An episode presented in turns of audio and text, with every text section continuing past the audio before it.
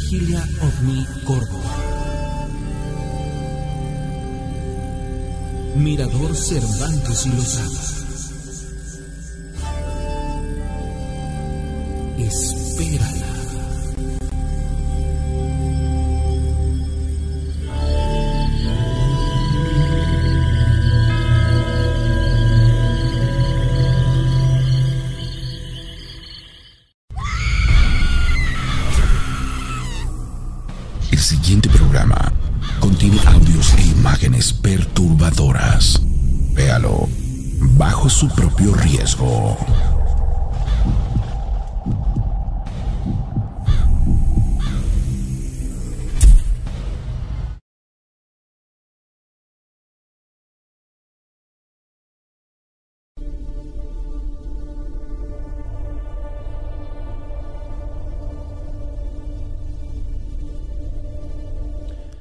Bueno, pues amigos del auditorio, es un placer saludarlos desde el estudio de RM Multimedios. Hoy, en este fin de semana, arrancamos fin de semana de cambio de mes.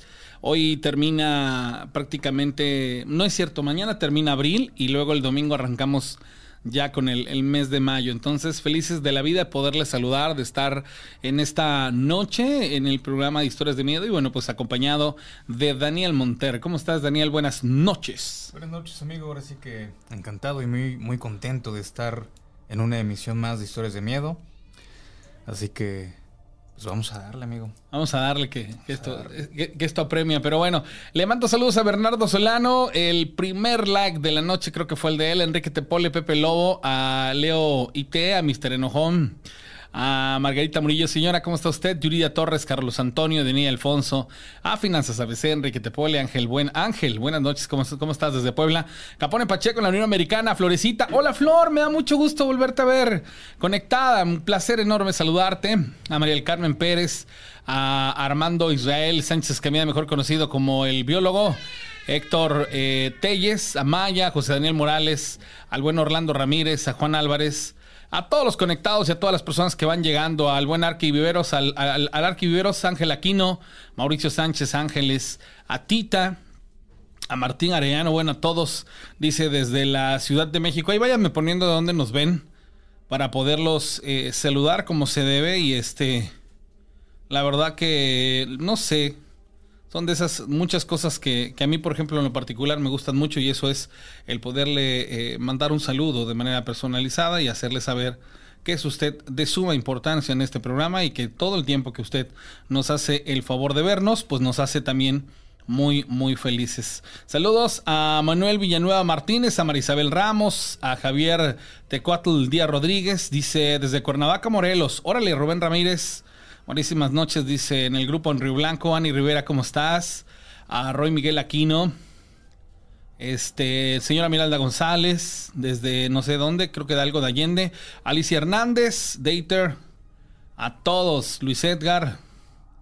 Desde Allende, Nuevo León, señora Miralda. Ah, ok, es que siempre me pone Monterrey, ahora me puso Allende, Nuevo León. Bueno, pues ahí está. Compartan el programa para que seamos cada vez más personas las que nos conectamos y las que estamos en vivo eh, esta noche en, en las redes sociales. Algo, algo bien curioso, en ambas plataformas estamos el mismo número de personas viendo el programa. Saludos a Gloria García, la señora Briseida, Angie True, a Tania Arzaba, Castillo Ruido. Bueno, pues a todos ustedes les mando un enorme eh, saludo. Bueno, ya subieron ahí otras personas. Entonces, pues bueno, hay muchas cosas que, que platicar, de cuáles hablar. Y pues bueno, este, ¿qué les puedo decir? Hace unos, unos días, este, pues bueno, como ya se los conté el día de ayer, ayer fue jueves y fue el mar, no, el miércoles, como se los conté el miércoles, pues bueno, se dio una situación muy en particular. Eh, la verdad que pasaron otras tantas que fueron muy extrañas y me, me dejó, este, pues digámoslo así, como una, una zozobra por... ¿Qué te, te puedo decir? O sea, como siempre se los hemos dicho en las historias, por ejemplo, que nos va contando las personas, de pronto no podemos dimensionar hasta dónde son verdad y hasta dónde puede ser una suposición o una sugestión. La realidad es cuando ya estás del otro lado, bueno, en este caso, por ejemplo, Daniel, que experimenta todo el tiempo este tipo de situaciones.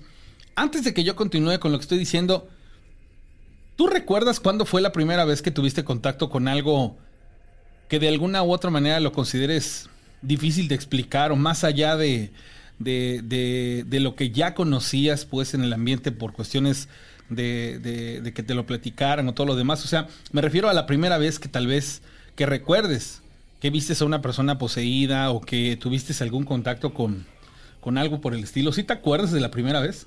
Pues sí, amigo, fíjate que, o sea, yo desde la niñez y parte de la adolescencia fue, fue definitivamente un proceso que, que muchas personas hoy en día pasan, tienen, tienen un despertar, tienen todo este crecimiento de habilidades. Hay veces que no hay una persona que, te pueda ir guiando, que te pueda asesorar, que te pueda sacar de, esas dudas. Entonces yo desde la infancia y en la adolescencia sí viví varias situaciones que, pues, que eran un poco difíciles de...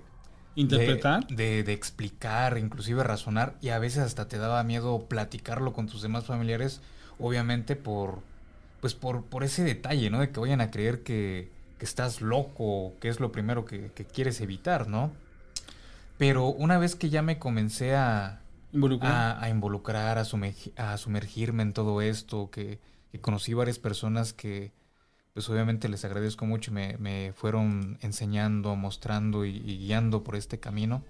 Sí llegó un punto donde terminas de ser aprendiz y te metes definitivamente en campo. Entonces una cosa es lo que tú comienzas a aprender que solamente puede ser posiblemente en lectura y que tus maestros te están explicando, oye, te puede suceder esto, o en este caso a veces mis, mis mismos abuelos que me decían, te puedes llegar a suceder esto, cuando limpies a tal persona tienes que utilizar esto, tienes que hacer lo otro, etcétera.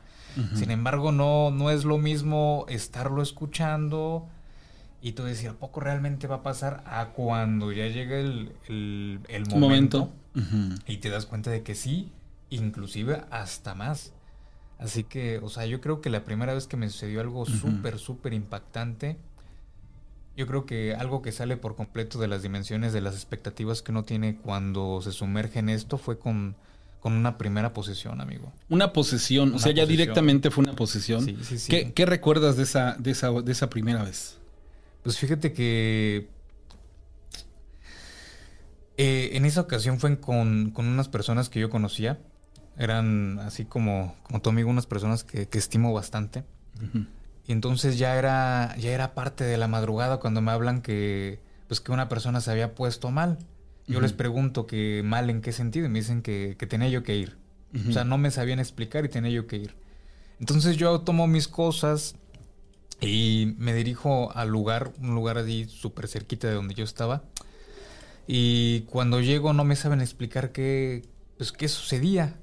Me dicen que la persona estaba tirada ahí cerca de las escaleras. Cuando yo voy a ver a la persona, pues me encuentro con, algo que, pues que jamás había yo o pude haber imaginado, ¿no? Y que es ya encontrarme una, a una persona tirada en el piso, pero cuando esta persona voltea a verme, tiene un nivel de posesión bastante alto, porque ya tiene los ojos completamente negros, no como algunas personas. Negros. Sí, amigo. O sea, no como otras personas que los ponen en blanco, cierran los ojos. O sea, esta persona tenía los ojos completamente negros, negros, negros, negros, negros. Y, o sea, actuaba como animal. ¿En qué, en qué forma? Eh, ¿Por qué? ¿Por la fuerza? ¿O qué, decía o qué hacía? Ah, porque no hablaba. Hay algunos, en algunos casos de posición las personas todavía hablan o te quieren decir cosas. Esta, esta persona no, o sea, nada, absolutamente nada. Solamente caminaba así como salen en las películas, todo todo raro, como en cuatro patas. Y lo intentábamos sujetar y todo, y tenía una super fuerza. Eran como cuatro personas y no, o sea, no se podía. ¿Cómo fue tu, tu en ese momento cuando tú por primera vez experimentas, por ejemplo, seamos congruentes amigos que nos estamos eh, viendo en este momento, ¿Se imaginan ustedes que de pronto, eh, digamos, digo, entiendo que, tú te fuiste preparando para llegar a un momento así, viste con tus profesores en, el ambiente en que te moviste, pues este tipo de cosas, pero de pronto ya magnificarlo al momento en el que a ti te tocaba actuar como, digamos así, como exorcista o en el, en el ámbito de tener que frenar, parar, detener, eh, converger, hacer algo por la persona ¿Cuál fue tu sentir cuando te enfrentas a esto por primera vez? Ya como, como, como digamos así, como, ¿cómo le podríamos llamar? Eh, como, interviniendo, pues, o sea, ya en tu facultad de, de chamán, eh, de, de, de, guía, de, de, exorcista. ¿Qué, qué, qué, qué, vino a tu mente? ¿Qué pasó? ¿Te la creías? ¿No te la creías? Pues es que ahí es el gran detalle. Todas las personas van a, reaccionar completamente diferente. En ese momento yo no pensaba yo en, pues en nada. O sea, lo único que se me vino a la cabeza es a concluir con eso. Ahí es a donde a mí ya me habían dado, pues obviamente por las instrucciones y todo eso ya te habían dado algunas oraciones, todo ese tipo para ese tipo de situaciones. Sin embargo, tú dices, ¿quién sabe si me llega a pasar? Hay muchos curanderos que pueden dedicar bastante tiempo a, curar y ayudar a algunas personas si no les sucede este tipo de experiencias, amigo. Hay muchas personas que igual eh, no se van a dedicar a hacer exorcismos y les toca. o sea que... es como, como estar en el camino, o sea, de, de alguna otra manera em, no es una imposición, sino una causalidad o una consecuencia. Una, una... una, causalidad, dijeran por ahí, este, a nadie le van a dar una batalla que no, que no pueda librar o que no pueda ganar. Así que todo, todo es por algo. Lo que sí me, me dio ahí fue de repente un poco de impotencia porque llega este punto que tú te comienzas a, preparar, comienzas a estudiar muchísimas cosas, conjuros, oraciones, oraciones en latín y todo. Sin embargo, o sea, ya cuando lo, lo vas a vivir, llega el punto donde todo ese tipo de técnicas, hay técnicas que no van a funcionar. Entonces es a donde comienzas a discernir y a separar algunas cosas y, y, tú mismo comienzas a decir, esto sirve, esto no sirve, pero ya es mediante tu propia experiencia, amigo. ¿No aplica, por ejemplo, que todas las personas en su individualidad son y van a reaccionar diferente en todos estos casos? ¿O si hay de, de, de alguna u otra manera una línea, guía, este convencionalidad, similitud, pues, en, la cuestión de cómo actuar ante ciertos casos en específico? ¿O todos tienen y tienen que ser atendidos de manera distinta? Pues acá el gran detalle, amigo, en el tema especialmente del exorcismo, es que depende de la perspectiva que la gente lo quiera, lo quiera mirar. Mm, el, el exorcismo católico tratan de ver como si esto fuera un conflicto prácticamente a muerte o sea, como si... Oh, o sea, es que es algo que, a mí no... En su momento lo quise ver de esa manera. Mm. Cuando veía yo un caso de posesión me, enojaba, me daba coraje. Es como sentir que, que ciertos espíritus, ciertas cosas estaban cruzando una línea, estaban rompiendo el equilibrio o algo así. Esa impotencia era porque tú considerabas que era injusto que alguien que tiene el dominio de lo espiritual o que está en otro plano ataque tan bajamente a, una persona en el ambiente de lo, digámoslo así, de lo, de lo físico, de lo terrenal, o sea, porque en ese, en ese caso sí somos vulnerables ante los entes, ante las eh, situaciones estas de los, de, los espíritus. Sí, o sea, algo, algo así, amigos. Sin embargo, o sea, conforme más te vas metiendo en todo esto, cambia la perspectiva. O sea, al final de cuentas, todos los espíritus, inclusive las mismas personas, cumplen una función dentro de este guion en el universo. Así que si pasa alguna cosa, es, es, obviamente provocado por algo. O sea, todo, toda situación que viven las personas es el resultado de, de errores y de cosas que, pues forma parte de su propia responsabilidad. Decisiones que tomaron, tanto decisiones que no tomaron, porque hay muchas veces que al ellos no tomar una decisión, como les decían algunas personas, cuando tú no tomas una decisión, haces o permites que alguien más la tome por ti. Entonces, o sea, es como no, no meterse en algo que no, no tomar las cosas como tan personal. Uno simplemente va a tratar de, de llegar y mediar una situación si se puede y, o sea, ayudar. Si se le puede ayudar a una persona, se le ayuda. Se le ayuda. Hay que tener conciencia o conocimiento de causa, en este caso, lo que, que, tú mencionas. Sí, amigo. O sea, realmente, amigos que nos están mirando, algo que me quedó muy claro a partir del martes y que me quedó desgraciadamente muy marcado, es eh, en este tipo de situaciones de las cuestiones paranormales, entendamos que hay una línea, eh, digámoslo así, como convencional o tradicional, de situaciones que son más mito y leyenda, más, eh, más de, del el me contaron, el me dijeron, el me la propio y el yo la cuento, que una situación real. Entonces, eh, el asunto es esto. Se empieza a dificultar la cosa en el sentido de que pues pasan tantas y tantas cosas que supuestamente son del tinte paranormal y que realmente no lo son, que de pronto ya cuando te enfrentas a esto, digo en tu caso no, porque pues tú te enfrentas todo el tiempo a, lo- a- este tipo de situaciones, pero en mi caso yo, que, que hemos ido a muchos lugares, que sí de alguna otra manera pues te dejas a zozobra de decir, no, pues otra vez no pasó nada, no, pues otra vez no pasó nada. Pero el día que pasó, sí es así como de, como tú me lo decías, ¿no? Hay, hay, hay que tener uso de conciencia y decir, pues si lo andabas buscando, si andabas en la línea, si andabas en la jugada, como vulgarmente se dice, pues era lógico, ¿no? Que en algún momento, por la razón que fuera, te, te iba a, a, este a pasar. Pero ahora bien, ¿qué tan importante es una vez que usted, porque esto va dirigido a las personas que han experimentado cosas paranormales y que de pronto no se han animado a, a- a- a hacer algo ante este tipo de situaciones, ¿qué tan importante es que aquella persona que experimenta este tipo de situaciones busque una ayuda? O sea, más allá de que dices, bueno, no lo haces, te vas a, prácticamente a consumir con ese tipo de- de situaciones, pero ¿qué tan viable es pedir ayuda con la, obviamente, la razón de que en algunos casos sería muy difícil intervenir?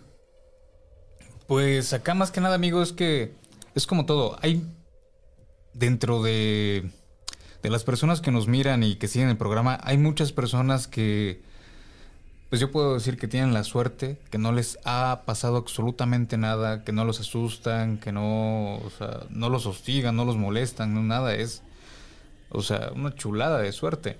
Sin embargo, hay otra parte que, que constantemente está siendo hostigada, que constantemente ve cosas, que constantemente escucha, que la siguen todo este tipo de situaciones paranormales.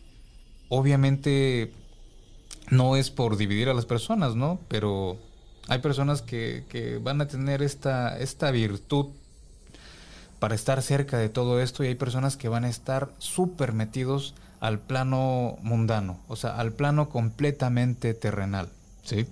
Las personas que van a tener una facultad para escuchar, ver, sentir, oír o, o leer, o sea, cualquiera de estas definitivamente tiene que comenzar a tener auxiliares. ¿Auxiliares para qué? Para no cargarse tanto de estas energías, para no verse afectados tanto, porque definitivamente una exposición constante a todo esto llega, llega a un punto donde te comienza a consumir. O sea, llega un punto donde se rompe el equilibrio, se rompe el equilibrio en la, en la parte de la salud, en la persona y. y se comienza a, a consumir, se comienza a desgastar más, comienzan a, a tener alguna enfermedad. Hay personas que le dicen que se comienzan a chupar o algo así, o sea, hay, hay muchas cosas que, que comienzan a suceder una vez que se rompen pues ciertos equilibrios entre ustedes mismos, ciertos escudos. Hay veces que algo que los desequilibre emocionalmente va a venir a, a, a tronar todo y todo lo que ya venían pues aguantando, ahora sí va a entrar. Entonces ya comienza a causar estragos y es, sí es necesario que tengan algunos auxiliares como métodos de limpieza o que vayan a limpiarse con alguien más o, o inclusive algunos amuletos, ¿no? O sea, hay, hay muchísimas cosas, muchísimas cosas que la gente puede utilizar para, para auxiliarse, pero acá el gran detalle es que ellos quieran. O sea, el primer punto acá es creer. Una, una disposición tanto, tanto Sí. mental como tener también apertura para la, eh, digamos así, para aceptar que, que hay cosas que no, no están en el plano de lo, de lo terrenal y ni, el ni en el plano de la lógica y la, y la razón, porque muchas veces también eh, este tipo de situaciones se presentan en, en ese tipo de, de campos y, y conflictúan mucho, ¿no? Porque dices, ¿qué tanto sea puede ser verdad o qué tanto no? Y, si, es, si es así o no es. No sé, la verdad que vuelvo a insistir aquí, la sugestión sí influ- influye mucho. Saludos a todas las guardias nocturnas, a todas las guardias nocturnas del Hospital San Angelina en la Ciudad de México. Es, Alicia Hernández que nos está eh, mandando el mensaje. Saludos a Manuel Villanueve, que dice que no tenemos sonido. Sí tenemos. A Roy Miguel Aquino. Este, Juan Carlos, ¿cómo están, ingeniero Juan Carlos Varela? Un abrazo, un saludo hasta Orizaba, Veracruz, Erika Andrade en Tierra Blanca y bueno, a todos los conectados que están el día de hoy acompañándonos en el mensaje, eh, aquí en el en vivo, ¿sale? Yo le voy a hacer la invitación a usted que nos está mirando, a usted que está acompañándonos esta noche, para que si tiene algún, digámoslo así, caso, alguna situación que en lo particular usted quiera llevar no solo al análisis, sino por ejemplo a buscar la intervención que, que, amerite pues la situación. Aquí está Daniel, estoy yo en estos momentos y se puede comunicar con nosotros. Hola, ¿quién habla? Hola, Manuel. Hola, Manuel, ¿cómo estás? Buenas noches. Buenas noches, de aquí de San Luis Potosí, viejo. Perfecto, un saludo a la, a la gente de San Luis Potosí, a tus órdenes. Oye, quería comunicarte. Ya ves que yo fui la persona que te mandé una foto de, de una pólvora de la Santa Muerte. Ajá. Y ya te había contado una de mi, de la persona muy conocida que te conté una historia de, de aquí, de que nos pasó aquí en la casa de, de la señora del, de las monedas que le, que le brillaban. Ok. ¿Si te acuerdas? Sí, sí, sí, me acuerdo. Bueno, déjate cuento una, una cosa que nos pasó. Bueno, no, no me pasó a mí, pero sí fue parte de mi vida. A ver, te escucho. Sí. Ok, mira, fíjate que hace... Te, te, te, puedo decir que yo era un trabajador nocturno. ¿A qué te dedicabas en aquel entonces? Yo me dedicaba a pulidor de pisos de, de una empresa, de una de un centro comercial. Ok. Y, y este yo era era pulidor de, de piso de mármol Ajá. para un centro comercial, pero me ofrecieron un trabajo. La misma empresa me ofreció un trabajo en la zona universitaria de aquí de mi ciudad. Uh -huh. Entonces a mí me dice el, el, supervisor que me lleva, me dice, fíjate que te tengo que decir una cosa. La persona que estaba anteriormente, que eran como dos días antes o tres días antes de que yo entrara, esa persona era nueva. Uh -huh. A mí no me a mí no me pasó, ¿verdad? A mí no me pasó, pero pues, es parte de mi de mi uh -huh. experiencia porque porque yo llegué ahí a ese trabajo. Entonces, este pues no, pues yo dije, no, sí lo agarro. Entonces era la, pues, la zona universitaria. Era una biblioteca grandísima. Uh -huh. Era una, una biblioteca de tres niveles. Entonces, este, a mí me dejaban nada más el lugar donde yo iba a trabajar y baños y de, de, de iluminado, ¿verdad? Uh -huh. Pero pero a mí me tocó la segunda parte, la, la segunda, ¿cómo se llama? El segundo piso. Okay. Bueno, yo llegué, yo llegué para, para no hacerte la de emoción, yo llegué a pulir el piso. Entonces, este, pues yo no yo no conocía porque la, la, la biblioteca que estaba donde yo trabajaba estaba adentro de la zona universitaria. Ok. Entonces, este, pues yo llegué y ya me dijo el supervisor, pero fíjate que te tengo que decir algo. Le dije, pues dime. Y me dijo, es que hace tres días yo metí un pulidor y, y, y pues ya no vino. Y le dije, ¿y eso por qué? Dijo, no, pero es que te tengo que decir la verdad, ¿verdad? Porque supuestamente vi una persona que, pues que estaba dentro de las instalaciones. Déjate, déjate comento, déjate comento que, que cuando yo entré a la biblioteca, había un oficial, un oficial que a mí me decía qué lugar vas a querer prendido para que empieces a trabajar. Uh -huh. Pero yo me quedaba solo porque ellos me dejaban encerrado. Uh -huh. ¿Sí me entiendes? Entonces, digamos que tú, tú, cuenta, tú, tenías seccionada la luz o la iluminación y en todo momento había conciencia de qué lugar estaba prendido, ¿no? Exactamente. Okay. O sea, el lugar donde yo estaba trabajando estaba prendido. Uh -huh. y, y, era un acceso para baños. Bueno, yo duré como una semana adentro, adentro de las instalaciones de esta universidad. Uh -huh. Alrededor había vigilantes. Uh -huh. Porque la, la, la, la, biblioteca estaba dentro de la zona universitaria, de aquí de San Luis Potosí. Okay. Entonces, haz de cuenta, haz de cuenta que yo entré, entonces pues yo ya yo entré a trabajar, o sea, yo, yo, yo estaba con un ayudante todavía. Uh -huh. Pero ya cuando cuando lo, me empezaron a comentar los los vigilantes que estaban alrededor de la zona universitaria, uh -huh. me dijeron, oye chavo, ¿y tú no has visto nada? Y le dije, ¿cómo de nada?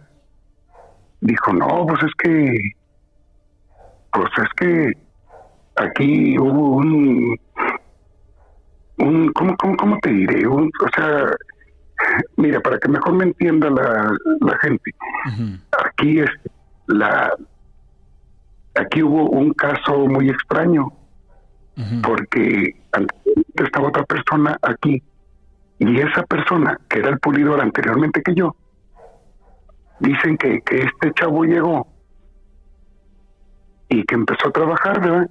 O sea, pues ya, o sea, le dieron las reglas, ¿verdad? De que su, su lugar de luminaria y, baños y todo.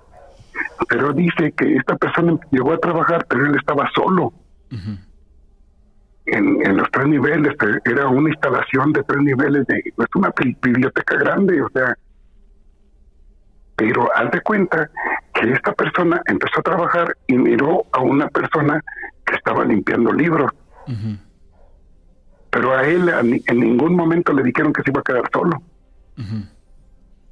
Entonces él miraba a una persona que estaba limpiando libros a un lado de él. Entonces ya tú sabes que como a las dos o tres de la mañana les dan ganas de echar un lunch. Y eso yo lo supe ya después. Entonces que esta persona pensó, dijo, no, pues ya, ya es hora de echar un lunch, déjale, digo al Señor Tú piensas que cuando uno está solo, pues dice uno, pues vamos a hacer plática, ¿verdad? Claro. Para, no estar solo. Para, llegar al... Exactamente. Entonces él dijo, pues déjale, digo al Señor que vamos a echar un noche, que, que ya que ya es, ya es hora, ¿verdad? Entonces él se acercó al Señor y le dijo, oiga, oiga, don, este, pues ya es hora de echar un noche, ¿qué le parece si le invito un taco, ¿verdad? O sea, una torta. y, y que este señor no, no le hizo caso, él siguió limpiando. Pero como, como la biblioteca tiene pilares de cemento, dice que el señor agarró la cubetita y agarró la franela y él se le quedó viendo porque no le hizo caso y le dio la vuelta y atravesó los pilares. Oh, caray. Y atravesó los pilares y se metió a los baños. Entonces, este muchacho cuando vio eso, haz de, cuenta que había unos ventanales que dan como para una barda, que es como de seis metros. Entonces este chavo no supo cómo los brincó.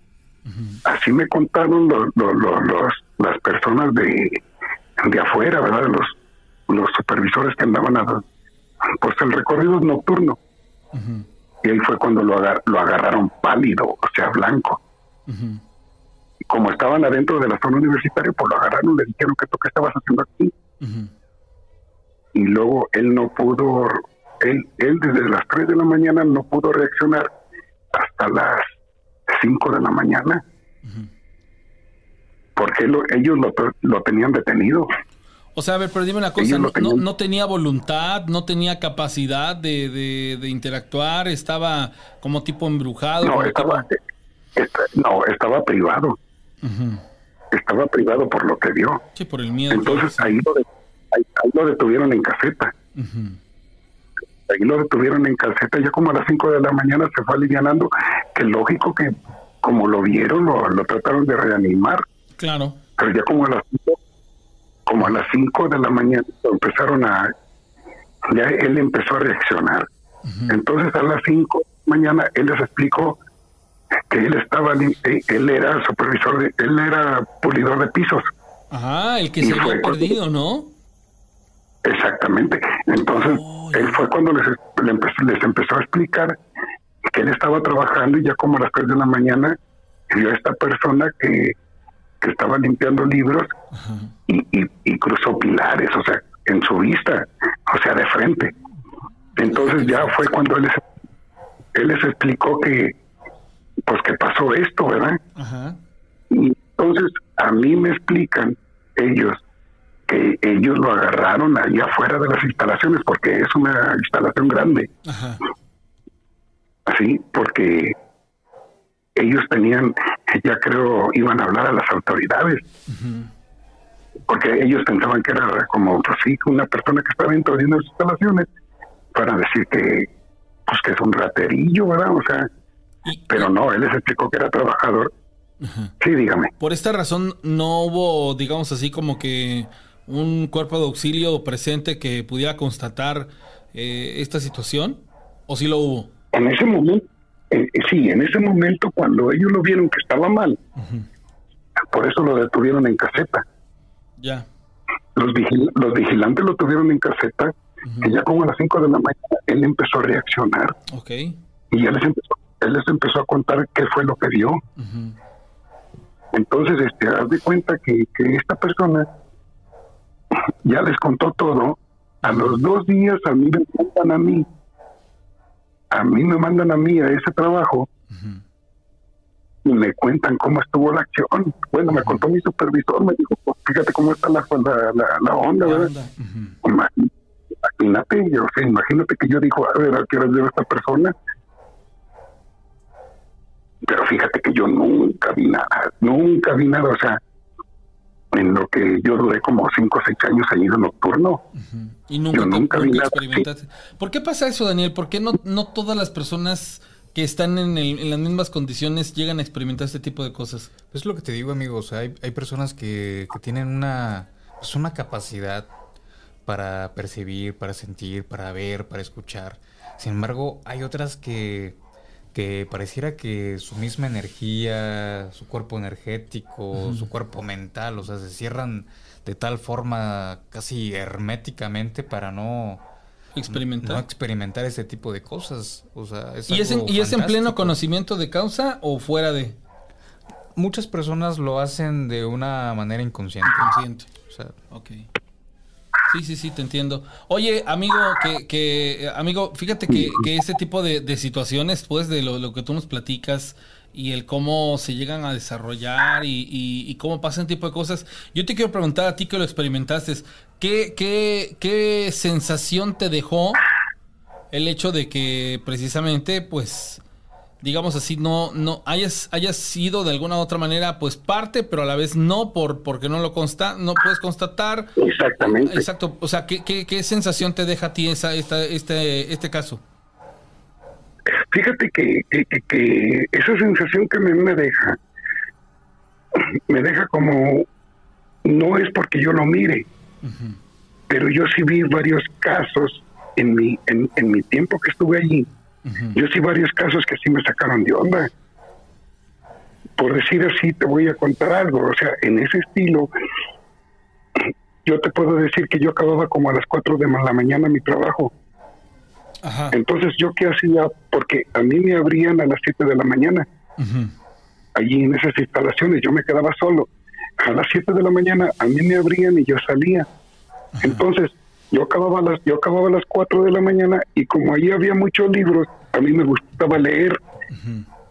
Y a mí y, y entonces yo agarraba un libro para leerlo, o sea, del- del- la cosa que a mí me gustaba.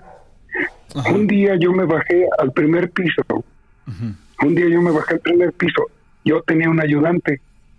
Yo tenía un ayudante allí. Entonces, yo y el ayudante, ahí tenían los periódicos de, del norte, de, de- bueno, periódicos, periódicos, o sea, para no hacer publicidad. Ok. Entonces, nosotros, nosotros desde, las 4 de la mañana, nos, si querías ah, dormirte un poco, o querías leer un poco, pues ahí, ahí tenías la disposición. Entonces, un día eran las cuatro y media de la mañana, cuando yo y mi ayudante, es ahí en cuestión de, de, de- de un detalle que, que, que hubo que sí se me hizo muy raro, porque yo nunca vi nada. Ese, perdón, sí, dime. No, no, no, es día- que una parte se te, se te silenció, pero bueno. Ajá, a ver qué pasó después. Bueno, ese día, yo, y- yo, y mi, yo y mi ayudante estuvimos leyendo por los periódicos de ahí de, de, de la, de la biblioteca. Entonces, haz de cuenta que a las 4 de la mañana se oyen sillas y mesas que están moviendo en el segundo nivel. Ok. Entonces yo me hice, yo, yo me hice como el fuerte, porque yo, yo vi claro que estaban moviendo mesas y sillas en el segundo, Lo- le- con- gen- o- gen- en un lugar oscuro. generalmente los, en un los lugar pupitres, los pupitres o mesabancos son pesados. Entonces, siempre el arrastrarlos provoca una sensación inclusive hasta molesta para el oído por cómo empieza a chillar, pero es muy normal eh, ese sonido, o sea, digamos que su característica es muy particular, entonces imagínenos, hasta está esta persona ahí en, en, el lugar y de pronto empieza a escuchar, dices, pues a fuerza que hay alguien, ¿no? Yo creo que eso fue lo único que, que en ese instante pasaba por tu mente, que sí había alguien más ahí, ¿no? No, pero pero imagínate, o sea, imagínate que en, un lugar oscuro, arriba de, del segundo nivel, nosotros estábamos abajo, en el segundo nivel estaba todo oscuro y empiezan a mover sillas y mesas como acomodándolas. Entonces, el, el, el, ayudante mío, yo estaba leyendo el periódico y, yo vi de reojo que el ayudante mío se me queda viendo y me dice, ¿se oíste, oíste güey? Y le digo, ¿qué? pero yo para darle ánimo, ¿verdad? Yo para yo haciéndome el fuerte de que de que no te preocupes, o sea, como para apoyarlo. Ajá, claro. Porque yo estaba oyendo todo, ¿verdad? Entonces yo le dije, ¿qué, qué, qué? Y me dice, es que no estás oyendo que están acomodando las mesas y las sillas, güey. Y le digo, no, hombre, estás loco, güey. Le dije, no, hombre, estás loco, güey, tú, yo no oí nada, güey. En eso, en, en, eso, cuando yo le estoy diciendo eso, se vuelve a oír otra vez. Y se me queda viendo y me dice, vamos, vamos a ver, güey, que ya, ya llegó la poli, güey. Le dije, no mames, güey, son las cuatro de la mañana, güey, ¿cómo va a llegar la poli? Me dice, vamos a investigar, güey. Y yo le dije, ¿y para qué, para qué quieres ver lo que no quieres ver?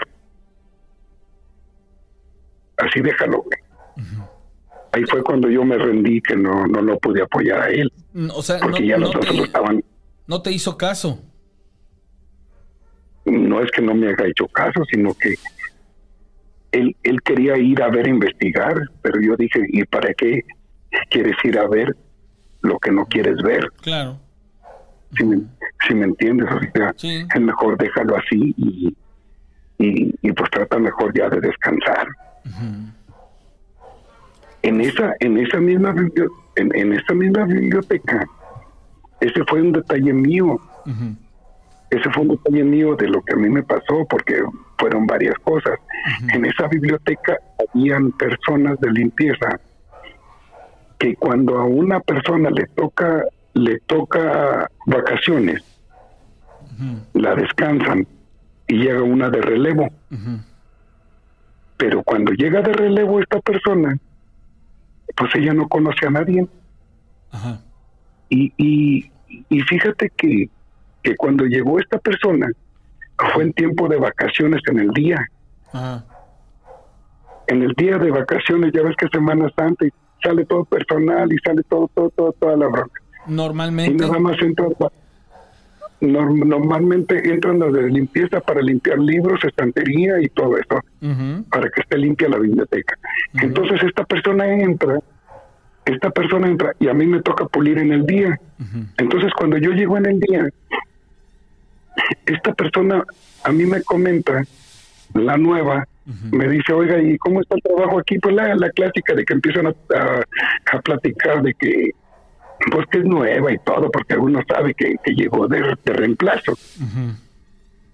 Dice, oiga, hay, hay, hay, una niña que me está molestando mucho.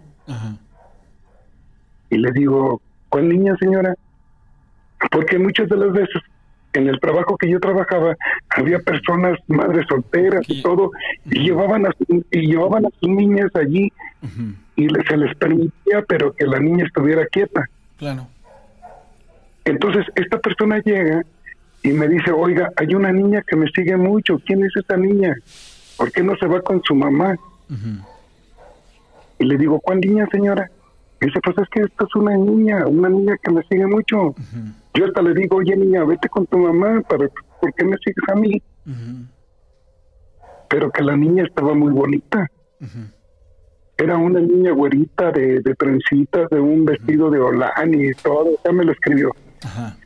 Pero nadie, nadie llevaba niñas en ese tiempo.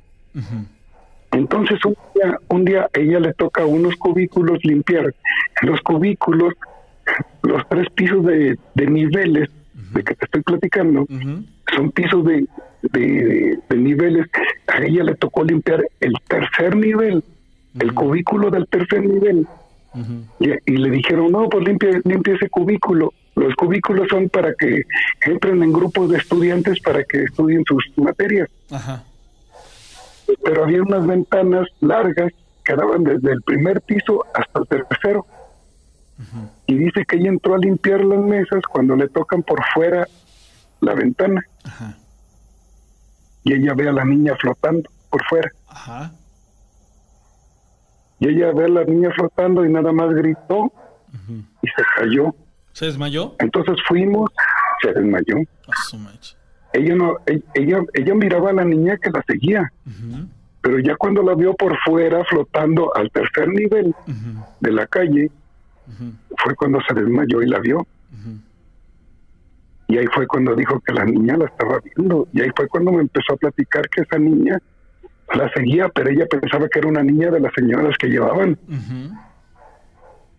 Y, y ella la vio flotando en un tercer nivel por el ventanal. Cuando le habló, cuando le tocó por el ventanal y le dijo que fuera, fue cuando la vio flotando en el tercer nivel. De milagro no se desmayó, ¿no? Después de esta impresión. Pues se desmayó, yo fui a cargarla. ¿Cómo? Yo la encontré desmayada. Yo la encontré desmayada adentro del cubículo, Ah, o porque sea, ella nada más gritó. o sea, ella, ella gritó por dentro. Sí, sí, dime. no, es que, a ver, yo me estoy, eh, me- yo, yo lo estoy entendiendo al revés. Ajá, me cuatrapié. A ver, digamos que de alguna u otra manera el hecho de que tú la encontraras desmayada es por el hecho de la impresión que, No. que, que esta Cuando persona... ella, cuando ella gritó, cuando ella gritó, Ajá. yo, nosotros, nosotros los trabajadores que estábamos adentro de la biblioteca, pero por fuera, Ajá. fuimos al, al- fuimos al cubículo de la persona y ya la encontramos tirada porque ella gritó y fue cuando co- co- corrimos ya desmayada. Ya, Entonces la reanimamos y ella nos empezó a contar que la niña la vio por por fuera de los cubículos, o sea, por, Ajá. por el lado de la calle, por Ah. el lado de la calle. Ajá, es que yo, yo, yo te entendí al revés. O sea que todavía de que ustedes, aquí, aquí la contrariedad es que ustedes no, no pudieron presenciar absolutamente nada de eso, sin embargo, no, en, no, en la ubicación, digo, en algún momento tú, por ejemplo, Ya. pudiste haberlo visto, ¿no? Exactamente. Pero ella, ella nos empezó a contar cuando la niña la seguía por toda la biblioteca. A su por todo. Fue cuando ella, ella, ella, ella tuvo, ella interactuó con ella, le dijo, vete con tu mamá, porque ella pensaba que era una niña de las señoras que llevaba al- a, a hacer el aseo.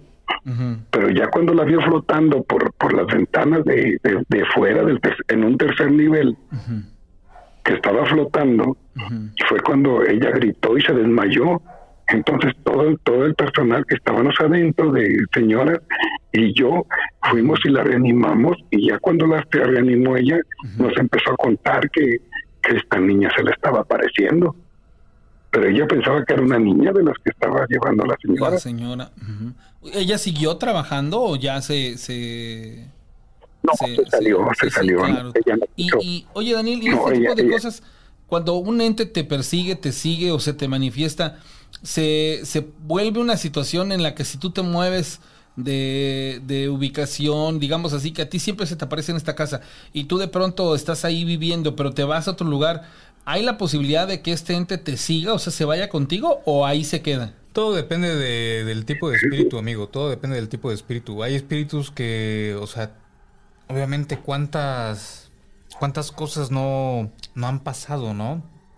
O sea, cuánto, cuánto cambio no ha tenido nuestro México, ¿no? Desde el tiempo prehispánico y conforme fue avanzando en todas las, en todo el tiempo, pues cuántos muertos no, no ha existido en la misma tierra que, que pisamos, lo que algunas cosas se conocen ya como, como terrenos y todo eso en su momento estuvieron posiblemente Habitadas, ¿no? habi- habitadas, ¿no? por, por sea, eso se habla de espíritus viejos que, tal vez tengan 200, 300 años habitando el mismo espacio, Sí. pero que vivieron en, en- en aquellas épocas. Acá el, acá el gran detalle es que hay espíritus que tienen pues esta particularidad de, pues de pegársele a las personas y sí los pueden andar siguiendo, sin embargo hay espíritus que están anclados a ese lugar. lugar. Entonces, ese tipo de espíritus en particular son los que se manifiestan a algunas personas y las personas piensan que los están asustando.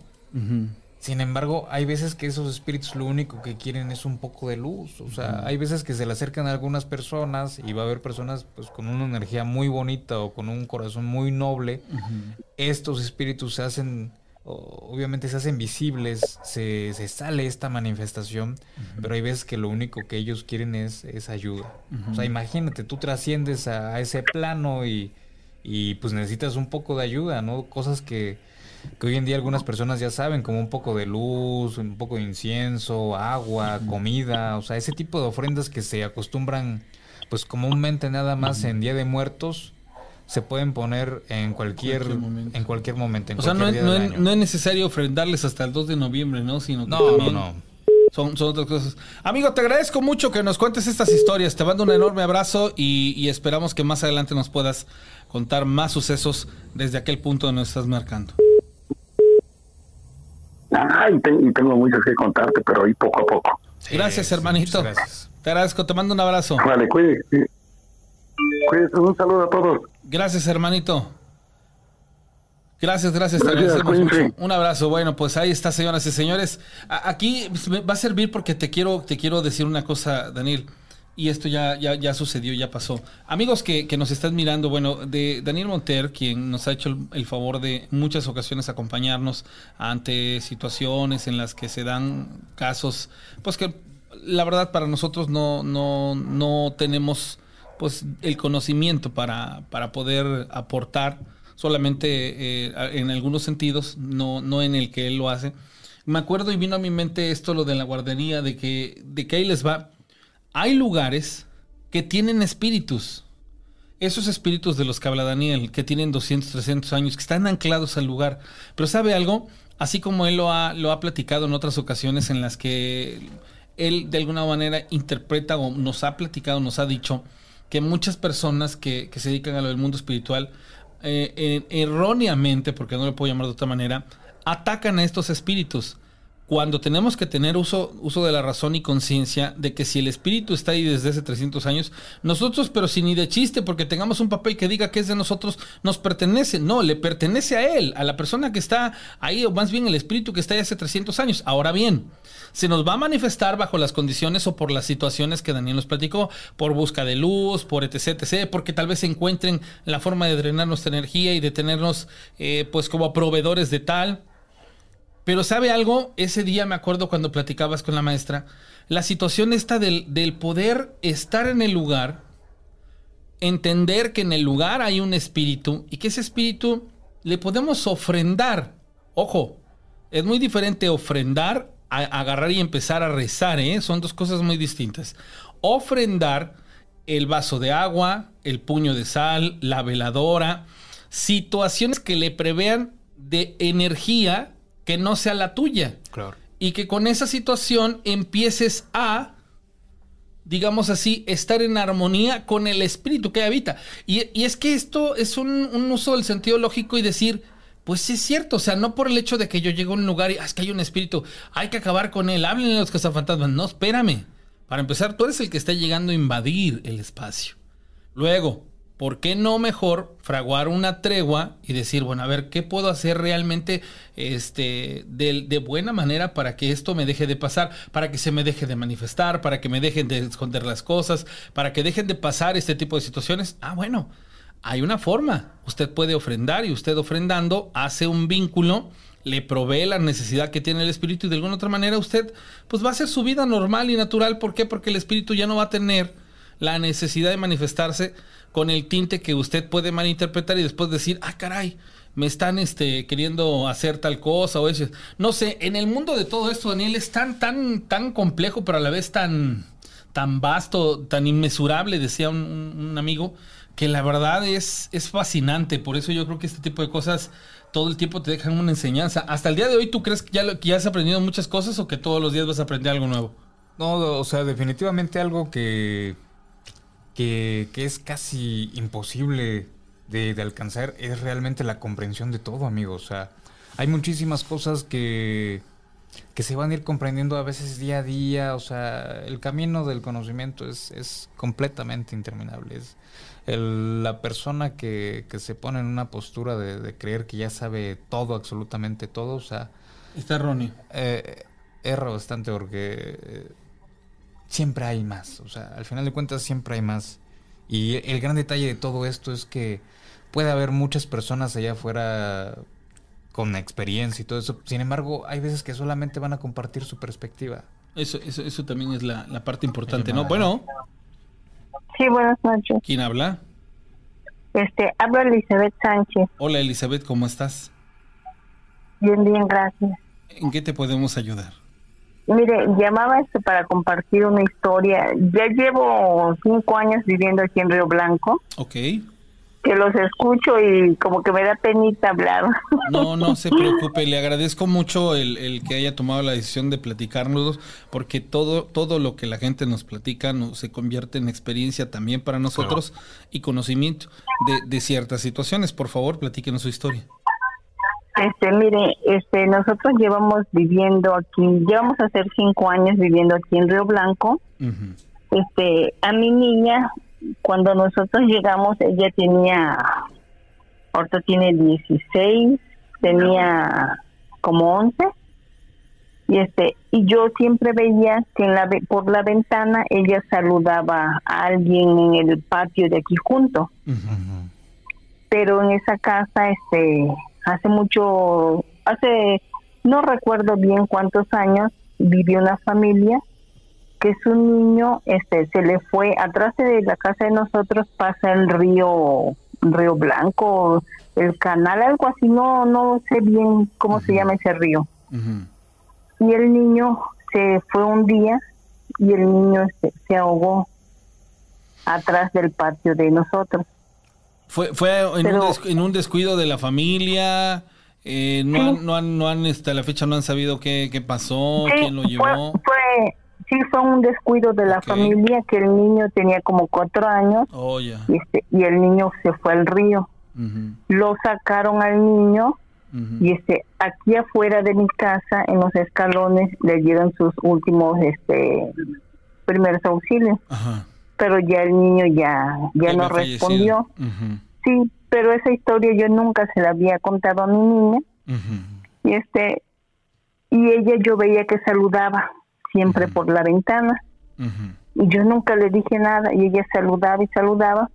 Hasta que un día este estábamos lavando y le digo vete allá atrás al patio a tender la ropa y me dice ay mamá es que ahorita el niño va a querer que juegue con él y yo me quedé así. Y yo dije cuál niño ya no le dije nada. Sino que en otra ocasión ella seguía por la ventana saludando y se reía.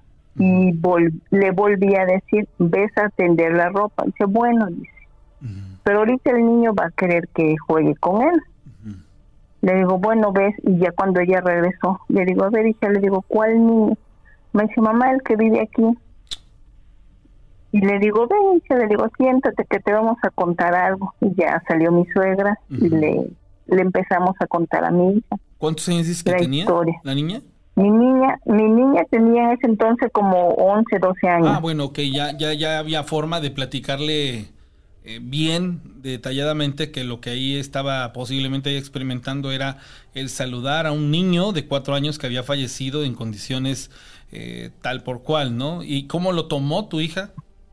Es que ella tiene, no sé cómo le podría yo decir, ¿Habilidad? ella tiene como, ándele, sí, porque también vivimos 10 años en Chiapas y ella te veía cosas, este, escuchaba cosas. Cuando llegaba alguien, ella adivinaba como quién era la persona que estaba tocando o llamando por teléfono.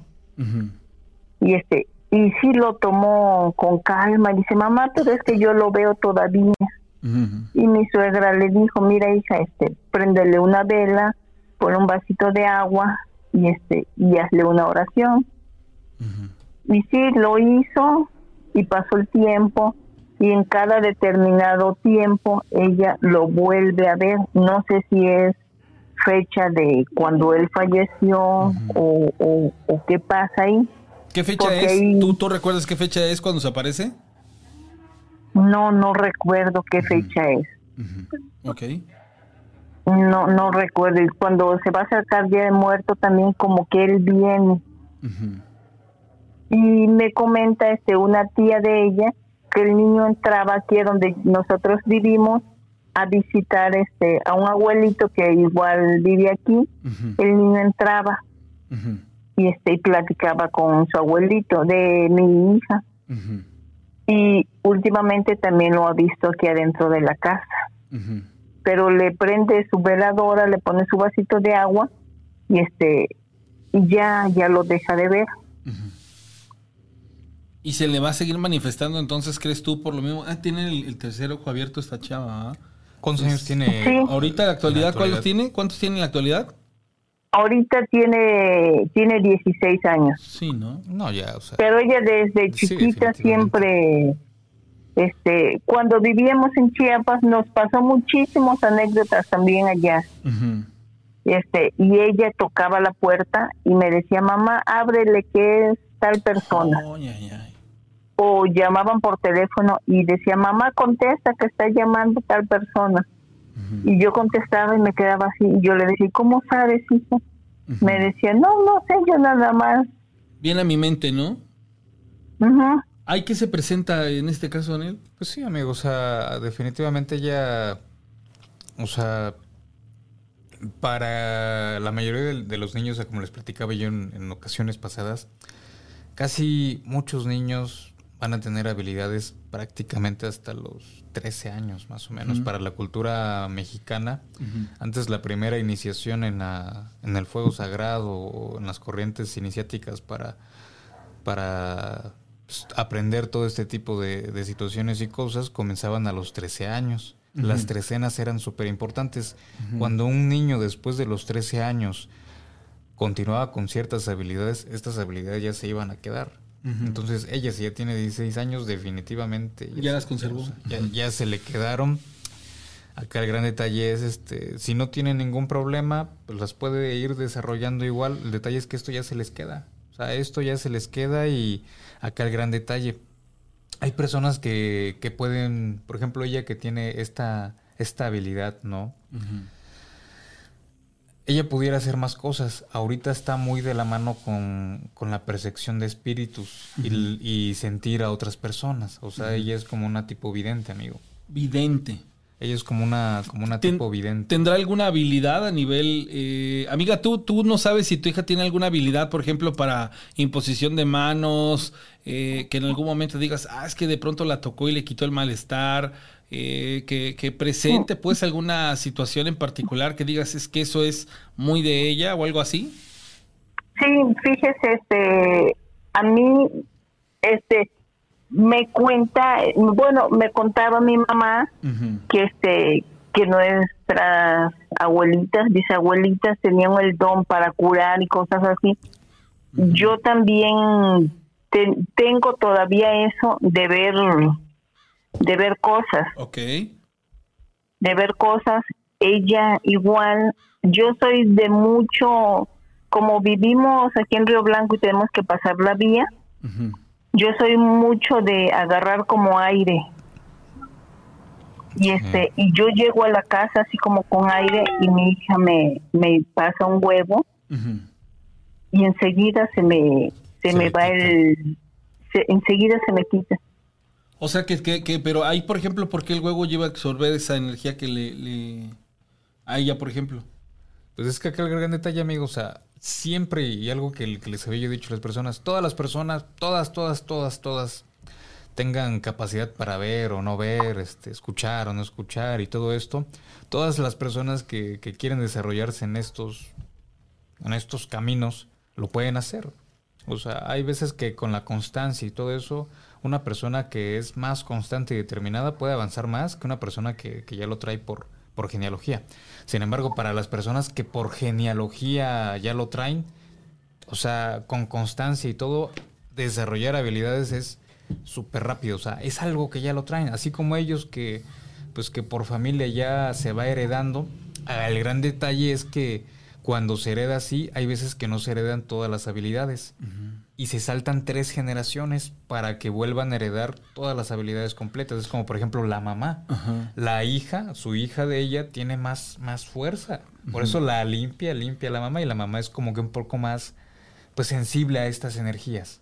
Entonces, por ejemplo, acá la señora que nos está haciendo el, favor de, de, contarnos y compartirnos todo esto, ya pues definitivamente sí se tiene que proteger un poquito más, o por lo menos este cubrirse más el ombliguito, señora, o la parte que usted sienta que de la que es más sensible. Hay personas que se tienen que poner un poco de loción en la espalda porque se abren mucho de la espalda o se cargan de la espalda o el estómago, todo depende de dónde comience el malestar con usted. ¿Le duele la cabeza, le duele el estómago, siente cargazón en la, en espalda? ¿Dónde se pone usted mal, señora? De, de mi estómago. Siempre, siempre traigo como aire y mucho dolor, pero siempre. Por lo mismo de que ella es como receptora a nivel de que, su, tercera generación es Ah, mira, aquí es lo que te digo. O sea, acá el gran detalle es que todas las personas van a tener una, una apertura, por así decirlo, una interrupción de su propia energía. Es como una ruptura, es como si fuera un hueco. Pero todos, es como si todos fueran débiles de alguna manera en alguna parte. Hagan de cuenta que alrededor de ustedes hay un huevito, un huevito de energía. Y ya sea en la cabeza, en la parte de acá arriba, en la nuca, en la espalda, en el estómago, las manos, los pies alguna de esas partes va a ser más sensible o más débil. Cuando hay otra energía más fuerte, esta energía rompe esta, esta barrera y por ahí entra. Por eso es que pregunto qué parte o qué... Qué mal, ¿no? Qué, mal, qué mal presentan. Le suele la cabeza, la espalda. El estómago es, es algo súper sensible. Por eso es que la gente indígena, si ustedes visiten algún pueblo indígena, las mujeres indígenas andan fajadas, siempre. Señora, Le, le, le, voy a compartir por medio de Daniel a qué se refiere con fajarse el ombligo. Si eres tan amable de decirle qué se, a qué te refieres con esa parte. Hay, hay unas que son como, como telas, unas fajitas. O sea, las personas con que ocupen algo de color rojo de preferencia esto se rodea, se rodean de ustedes el estómago para tapar el ombligo. Hay una para tapar el ombligo. Hoy en día hay personas que les dicen que se pongan un cuarcito, algo así. Todo eso también ayuda. Todo eso también ayuda, pero ayudaría todavía más si se pusieran un cuarzo y con cintita se lo pegaran en su ombligo. Y aparte se pusieran una, una tira roja. Una tira roja. En la zona indígena de preferencia ocupan ellos lana, que por cierto es un poco más cara, sin embargo ayuda bastante y la lana va de la mano con la, con la energía. Se puede mover más energía con, esa, con ese material, sin embargo lo pueden utilizar de cualquier tipo, tipo de tela, ¿no? Se, se cubren toda la parte de, de, la espalda y el estómago, se la amarran y, y así pueden andar. Al principio se siente un poco incómodo, inclusive se pueden llegar a cansar. O sea, las mm. personas que apenas están comenzando cuando se fajan y se quitan la faja es como si se quitaran o sea, no sé, unos dos kilos de, de encima. A ver, pero, pero fajarse te refieres a apretar. O sea, si hay que apretar, hay que, realmente tener. No, no, no, así que, que digas que para hacer la cinturita. Cinturita no. Pero, o sea, para que no se... te caiga por lo menos. ¿Cómo se llama usted, señora? Elizabeth. Señora Elizabeth, haga y ponga atención a lo que le está diciendo Daniel, sobre todo por lo importante que es para usted estar de alguna u otra manera todo el tiempo eh, protegida para que precisamente lo que en su entorno o alrededor ocurra no le, no le, afecte. sino todo lo contrario, usted pueda lidiar con este tipo de situaciones. Ah, ok, sí, porque siempre ando como con aire, con dolor en mi, ya le tengo que decir a mi hija, límpiame porque ya no aguanto. No, imagínese, señora, yo, yo luego les digo a estas personas que, que tienen esta facultad, ustedes son como si fueran unas esponjitas, unas esponjitas de energía y si alguien, usted sale, va al mercado, va a comprar a donde usted quiera, ¿no? Y si alguien se sentía mal por ahí, usted ya recogió su malestar de esta persona, esta persona ya anda súper bien, pero el gran detalle es que ya usted anda cargando con lo de la persona sí, eso, pensé yo que me estaba pasando. Sí es necesario que, ustedes aprendan, nosotros le llamamos aprender a cerrarse, o sea, es, es una, una manera para que ustedes no salgan expuestos, ¿sí? Y así no anden absorbiendo energía que, pues, que, pues no les ayuda, ¿no? O sea, nada más me los ponen malitos. Re- recuerde, señora, que esta situación tiene como peculiaridad y como vínculo lo que su hija es o lo que su hija tiene como dones y todo lo demás. O sea, digamos que en la genealogía eh, usted participa de tener cierto punto o más bien de ser, eh, digamos así, la número tal y no le, no le apremia, sino le perjudica. Entonces, esto muy normalmente no es una plática que, que todo el mundo la, la pueda contextualizar y decir, ah, a ver, yo, yo, yo en qué lugar nací, ¿no? De, de precisamente estas generaciones, sino más allá de eso, también para que usted, señora, eh, después de, de, de, pues de esto que hemos estado hablando, pues usted también tenga una herramienta ante esa situación, digo, porque, por ejemplo, usted dice, busco a mi hija y le digo, ¿sabes qué? Le- le- cúrame, ¿no? O sea, aliviáname, pero al final de cuentas usted puede prevenir cargarse de, esas, de ese tipo de cosas y no sé, se me hace ba- ba- ba- bastante lógico, bastante de, ay, güey, qué difícil ha de ser, ¿no? Sí, amigos, es súper difícil este tipo de situaciones porque, o sea, las personas que son muy, muy sensibles a, a estas energías se pueden llegar a sentir mal en un lugar, en el mercado, en un viaje, o sea, visitando a, a X amigo, por la, por, la adher- por la adherencia de los Sí, espíritus, ¿eh? sí, sí, por- O sea, por sí tiene que poner. A mí, a mi esposa le pasa muy normal eso, ¿eh? De, de, de que también tiene esa, esa este, condición de que tiene y sufre de las adherencias. Y yo, por lo contrario, este me, me ocurre, a- pero yo ni cuenta me doy a veces. Por, por diferentes situ- situaciones y bueno, pues eso termina siendo un caos. Señora Elizabeth, le agradezco enormemente, como se lo dije al principio, que haya usted tenido a bien platicarnos esta historia y compartir con nosotros su experiencia para que precisamente llegáramos a este punto en el que podamos eh, decirle pues que, que usted tiene ciertas condiciones y que se tiene que prevenir o, o más bien se tiene usted que proteger para que no le afecte. Sí, sí, muchísimas gracias. Sí lo haré porque este ya me han ocurrido muchas veces. Una vez fui eh, igual al gimnasio y este llega tardecito y atrás de mí se veía como una sombra de un hombre Ajá. Y yo volteé y no había nadie. Y yo llegué a mi casa con una pesadez igual, con una pesadez y una pesadez como si alguien anduviera atrás de mí. Y este y le comenté a mi hija y mi hija me dice, "Mamá, dice, es que esa sombra dice se ha de haber venido contigo." O sea que aparte de, de- de- del colocarse en ciertos aspectos, pues como en, en las peores condiciones, la señora también tiene la facultad de que a veces llega al lugar menos indicado y lo que ahí está se le impregna y después ella ya no, no ata ni desata por eso. Ahora señora, qué difícil porque, porque realmente usted tiene que poner manos a la obra y protegerse por los medios necesarios, sabidos y por haber y que usted pueda este conocer para pues precisamente dejar de experimentarlo porque no ha de ser cómodo. No, sí, con razón le digo a mi hija, le digo, ya, este, ya estoy cansada de sentirme siempre mal, de sentirme como con un peso en la espalda o de agarrar aire nada más que salga yo a la calle y regresar. O sea, voy bien y regreso con ese malestar, regreso mal. No, y lo, y lo feo que se siente el, el agarrar este aire y sobre todo también cómo se representa, cómo llega de pronto a, a influir en, en- en nuestro círculo primario, porque el, el- el aire muchas veces va compuesto no nada más de cuestiones este del tinte de, de- de que se le hay, hay- hay una adherencia con el espíritu. En otras ocasiones puede ser algo todavía peor y pues bueno, sin tener conocimiento de causa no saber a dónde puede uno llegar o más bien qué puede pasar este en ese tipo de situaciones. Señora Elizabeth, muchas gracias, le mando un abrazo bien grande hasta el punto donde Sí, usted nos está gracias. llamando. Que esté muy bien. Sí, hasta luego. Hasta luego. Bueno, pues la verdad que, que cada vez nos vamos a sorprender más de todo lo que tenemos que aprender, señores. Es, esto es una, una situación eh, real. Daniel, eh, esto, esto va también de la mano y, todo lo demás, pero, pero vamos a enfocarnos ahorita en este instante por algo que, que al principio del programa quería comentarte, pero bueno, no, no ha habido oportunidad. Dentro de la gran, vasta experiencia que tú tienes de haber salido, de haber estado en otros lugares, todo lo demás, hay como situaciones muy en específico que llegan a ocurrir en los hogares de las personas y que tienen muy seguramente una interpretación. Hay tres o cuatro que me llaman mucho la atención y que quiero que nos, nos platiques.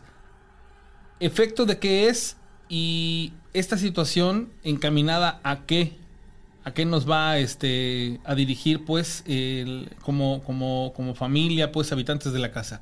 Punto número uno, las famosas marabuntas, las hormigas, que de pronto llegas a tu casa y encuentras unos manchones de estos animales en las paredes, en lugares y que dices, o sea, ¿qué pasó aquí? Este tipo de situación, ¿por qué se da? Pues por lo general, amigo, desde los tiempos antiguos siempre han existido pues estos famosos animales mensajeros. Vienen a, a darte un mensaje o vienen ellos atraídos por, por algo, por algo. El gran detalle es que la gente les ha llamado animales de mal agüero. De malagüero, exactamente, ese es el punto A- que quería animales de, de mal agüero. Sin embargo, son, son animales que, pues, que te vienen a dar un mensaje. ¿Por qué? Porque por lo general ellos te, te vienen a prevenir antes de que, pues, de que lo que quiere o lo que tiene que suceder termine de suceder o llegue a su punto final. ¿Sí? Así que cuando las personas tienen lo que ahorita acabas de mencionar, hormigas. Depende de qué color tienen las hormigas. Pero sobre todo, si tiene lógica que hayan aparecido estas hormigas. O sea, si obviamente tienen afuera un jardincito y, y constantemente hay hormigas, definitivamente hay Es normal. ¿no? Pero si de la noche a la mañana les, les sale muchísima hormiga y, y más, más de la hormiga roja, definitivamente acá les están indicando que hay mucha negatividad, no solamente sobre una persona, sino ya ahí es como tirándole más a la familia. O sea, intentan perjudicar o dañar a esa familia. Por lo general, esta, esto siempre es como tipo augurio de brujería, amigo. De brujería. De Ahora, a, a ver, yo te, yo te quiero preguntarte otra, otra de las cosas para que los que nos están viendo también vayan teniendo este, este conocimiento de causa y que es muy interesante. Lo- los famosos animales de Malagüero. ah, marabuntas de hormigas, gusanos, Cucarachas. cucarachas, gusanos. ¿Qué clase, ¿Qué clase de gusanos? Moscas. Gusanos, hay, hay de distintos Larvas. tipos de, de gusanos, amigo. Acá el gran detalle, y volvemos a lo mismo. Dentro de esta parte de la magia hay distintas formas de tanto de curar como para hacer daño. Entonces, dependiendo de la corriente o de las personas que te hayan enseñado, van a ser los recursos que tú vas a utilizar. Yo agradezco muchísimo que los buenos brujos ya, pues ya casi no están. Ya lo, lo más que hay son los nuevos brujitos de TikTok, Baby Witch y cuanta cosa que hay en internet que piensan que van a aprender leyendo algunos libros Ya. medios oscuros y todo eso. Sin embargo, la, la verdadera brujería o la verdadera magia negra o magia de destrucción y todo esto, ya muchas personas no lo, no lo saben hacer. Estas personas utilizaban por lo general muchos animales y todos los recursos que nos da la propia naturaleza. ¿Por qué? Porque dentro de la naturaleza a- va a existir algo positivo y algo negativo. Entonces había personas, y les voy a dar un ejemplo no para que lo hagan, sino para que vayan comprendiendo un poco. Hay personas que curan, que curan a algunas personas en un hormiguero. Se ocupa la arena del hormiguero para curar y se hace un tipo ritual ahí en esa arena. ¿Con qué facultad? Mm, es para limpiar, todo depende de qué. Todo depende de qué. Ahí se ocupaba para romper algunas cosas y ahí se, y se limpiaba. Sin embargo, la religión de los santeros, de Palo Mayombe y otras, y otras corrientes más utilizan esta tierra de hormiga para provocar que las personas les dé picazón en, la, en el cuerpo o para separar, crear un conflicto entre las personas. Pueden ocupar este tipo de, de tierra para, no sé, un trabajo de separación, hacer que un matrimonio tenga problemas constantemente, etcétera.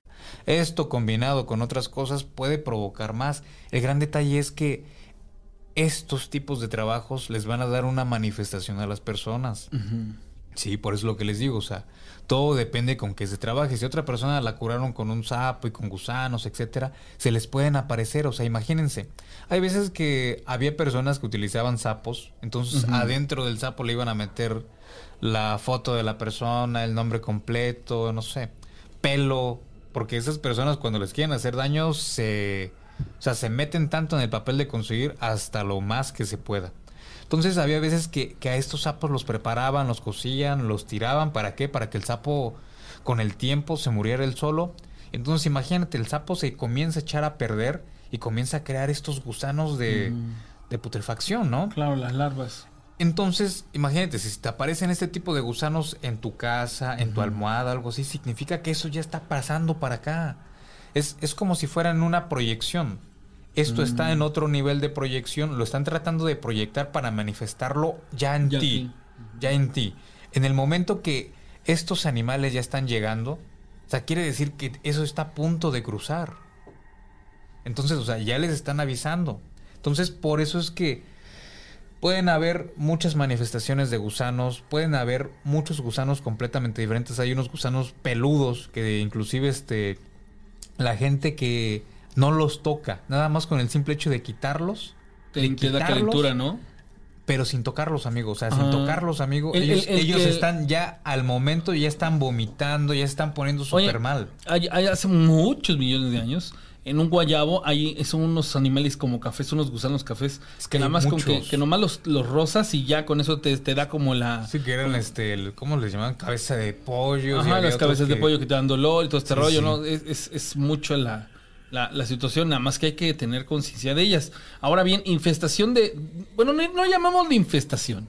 Llamémosle que de pronto ya se tocase y dices, una, dos, tres, ay, ay, cabrón, diez, doce moscas. Oye, ¿tú por qué tanta mosca? Eso tiene un sentido a cuestiones mágicas, eh, de pronto con una interpretación, o puede ser también una casualidad, porque ahí te voy. Hay lugares que, por ejemplo, a mí me pasa mucho, eh, a mí me pasa mucho aquí en la casa, siempre mantenemos cerrado, obviamente no hay cuestiones como para generar esta mosca, y de pronto aparecen tres, cuatro moscas. He estado en el programa y digo, o sea, yo tengo abierto aquí, yo sé que aquí afuera se hace la, la bombón, tiene su baño. Y entiendo, ¿no? Que la mosquita que por ahí anduvo se mete y aquí manda fregando, ¿no? Claro. Pero eso tiene lógica. Pero en espacios en donde no está, eh, digamos así, ventilado, abierto, pronto aparecen, aparecen las moscas y dices, ¿por qué, por qué este tipo de cosas? O sea, aquí entra la parte también de la sugestión, pero ¿por qué vincular la mosca con el chisme? ¿Por qué vincular la mosca con, con algo eh, cuatrero en ese sentido? ¿Y qué puedo yo ante infestaciones, ante este tipo de situaciones que a lo mejor luego nos empiezan a, a- provocar una sugestión? ¿Qué, ¿Qué es lo mejor que yo puedo hacer para de alguna u otra manera tratar de equilibrar esa parte? Pues acá el gran detalle, amigos, que esto ya entra dentro de algo que, que la gente puede conocer que se llama superstición. Superstición, ¿ok? El gran detalle de todo esto es que hay muchas perspectivas, bastantes perspectivas allá afuera. Y, por ejemplo, no sé, las moscas para la zona indígena que luego visito mucho, que es este Songolica, y así, voy mucho con, con- con estas personas. Y para ellos las arañas son chismes. Las moscas La araña son chisme. chismes. Y, y los abuelitos te decían, cuando hay mucha, mucha ¿Mosca? araña, Ah, mosca. lejos de que sea por falta de, de limpieza, por falta de aseo, es por los chismes que te tiene la gente. Entonces decían los abuelitos, quema, quema las telarañas. O sea, no las limpies nada más con escoba, porque te cargas de energía negativa. Decían, quémalas. Quema la telaraña, quema la, a la araña misma, búscala, quémala, y ya después sacudes y limpias, echas un poco de agua bendita para que todo eso se vaya. Entonces acá el En, grande- en el caso de las moscas, el- mátalas lo mismo, como- o sea, Ah, hay personas que también dicen mátalas. Hay, hay algo muy particular, amigos, ustedes si, si quieren ustedes hacerlo y, y no decir, este, ay, pobrecito, es un animalito, ¿por qué lo voy a estar matando? Las moscas no tienen sangre. Si ustedes googlean un poco y se van a dar cuenta que las moscas no tienen sangre. Sin embargo, hay personas hay lugares a donde nosotros vamos y está repleto de, de moscas. Esto es por manifestaciones de, de otras cosas, ¿sí? Por lo general la, la mosca va de la mano con, pues, con seres de oscuridad, seres de bajo astral, manifestación de, pues, de, de algunas cosillas medias malillas, ¿no? Y digo medias porque sinceramente yo les puedo decir que, que hay muchas personas exagerando. O sea, diciendo es tal, tal demonio, tal cosa. Sin embargo, vuel- vuelvo a lo mismo de- del programa pasado donde estuve, ya casi como, como hace dos semanas. Ah, ah, espíritus tan grandes no van a estar molestando a personas tan X. tan X. Oigan, esto, esto, esto de la primera vez que se lo escuché a Daniel, a mi esposo le dio mucha risa. Y les voy a decir por qué. Si usamos la razón, la lógica, el sentido común, interprétenlo así. Como un personaje tan, tan, tan particular que, que se le crean tantas historias, mitos urbanos, leyendas, tanta facultad, va a elegir un mortal cualquiera sin chiste, porque ya mí, pues, perdón por externarlo de esa manera, pero la realidad. Y por sin chiste me refiero a tú, yo, cualquiera de nosotros. Como para manifestarse, la o sea, como con qué objetividad pudiera decir, no, pues es que se le manifestó.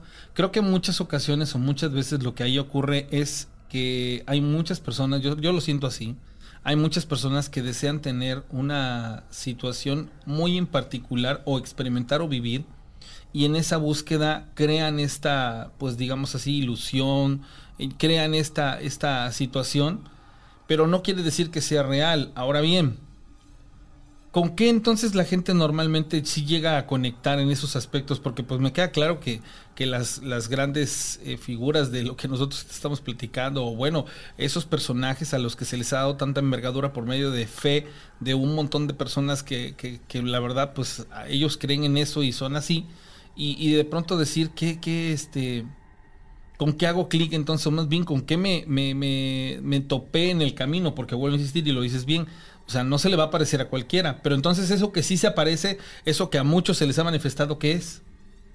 Pero pues es que volvemos a lo mismo, amigo. O sea, todo depende de qué se les haya manifestado. Si, si regresamos a la parte de los bichitos y todo eso, ahí definitivamente es un aspecto negativo. Hay mucha negatividad en la casa y es Mm. prácticamente urgente que las personas se comiencen a limpiar ellos y la casa. ¿Por qué? Ya. Porque hay veces que, que esto va a tener una, una infestación de energía negativa. O sea, ya no llegó nada más una, sino que comienzan a llegar más, más, más y más. Y entonces comienza a haber problemas de todo tipo. Las, o sea, la misma familia comienza a pelear, ah, comienza a faltar dinero, alguien se comienza a enfermar, o sea, un caos, un caos. Si, si una familia se encuentra con todo este tipo de problemas y tiene este tipo de animales, tiene cucarachas, tiene ratones, tiene... O sea, definitivamente les hace falta una purga energética. O sea, se, se tienen que limpiar. Dice, dice Leti que ella ha matado moscas y que asegura que, que Tienen sangre. Que, que tienen sangre. Sí, sí, sí, es, es lo que estaba yo diciendo hace ratito. Si ustedes googlean, las moscas no tienen sangre. Si ustedes matan una mosca y tiene sangre, o sea, definitivamente nosotros lo relacionamos tanto con un espíritu como con el chisme. ¿sí? A ver, Nosotros entonces, les decimos entendí, chismosas, entendí, amigo. ya te Nosotros les decimos chismosas Chismosas. porque es, es alguien que, que está ahí bien metido en tu vida. O sea, bien metido, pero tan clavado que ya hacen una proyección bien negativa, ya te mandaron algo bien negativo y, y ahí está. Entonces, inclusive cuando se mata este tipo de, de animales, cambia la atmósfera de tu lugar. O sea, cuando una persona es bien consciente de la energía que tiene y de decir, no, pues yo, me, yo estoy súper bien, pero llegó esta mosca, o sea, apareció y, y todo cambió. O sea, empecé a sentir una sensación completamente diferente. Cuando la matan, se va. Se va. Entonces, hay veces que la gente, o sea, por eso es lo que les digo, si se quieren animar, adelante. Mátenla. Y si sangra, definitivamente va por otro lado. O sea, límpiense. No, no les...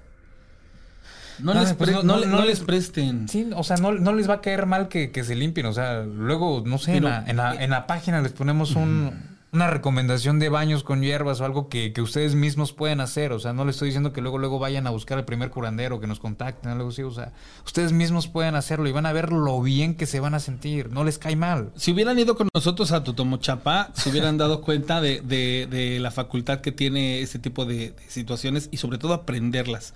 Pero bueno, más adelante, quiero, quiero que ustedes visualicen esto. Mato la mosca, le ti- tiene sangre, o sea, fíjense cómo es la interpretación de las circunstancias o de las cosas que a final de cuentas dices, cuando no se tiene el, conocimiento, dices, como que no le das la importancia o la realidad, o más bien no le das el realce de- de lo que realmente ocurre. Ahora, aquí, aquí otro, otro detalle que me interesa este, que, que la gente lo escuche.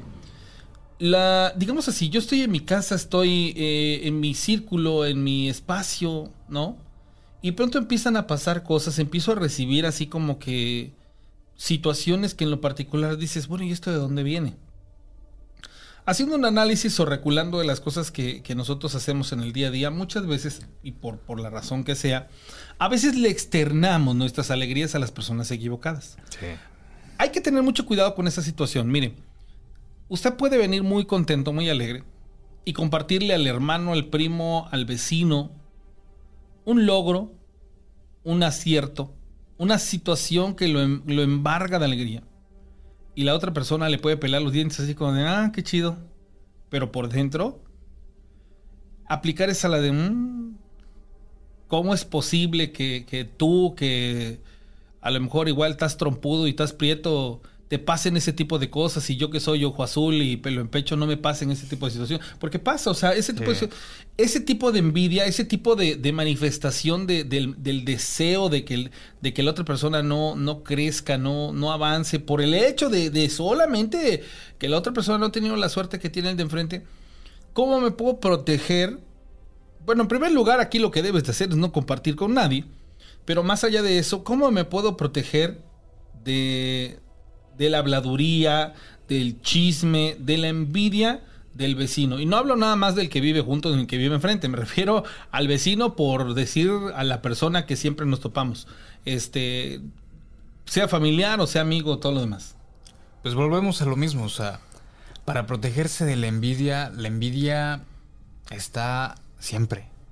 O sea, yo puedo decir que conozco personas, he atendido a personas que, que, o sea, definitivamente son gente muy humilde, van al día. O sea, hasta podría decir que, que, que tienen escasos. Y, y tienen envidia, amigo. O sea, y tienen envidia. Acá el gran detalle es que, que la gente les va a envidiar todo. O sea, todo, hasta la forma de ser, que este, que si no tiene y está feliz, puta, o sea, ¿por qué está contento si no tiene? O sea, les envidian hasta la forma de ser, o sea, todo, todo, todo, todo, todo.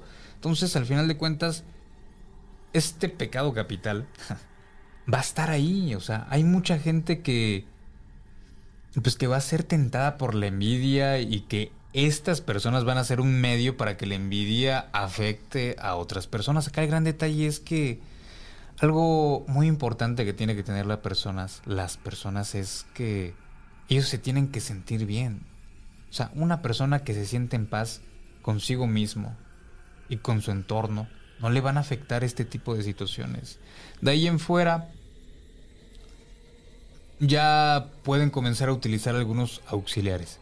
Pero para mí, para mí, para mí, por todo lo que yo he vivido y visto, definitivamente el estado de ánimo de cada uno de ustedes es lo que tienen que trabajar primero.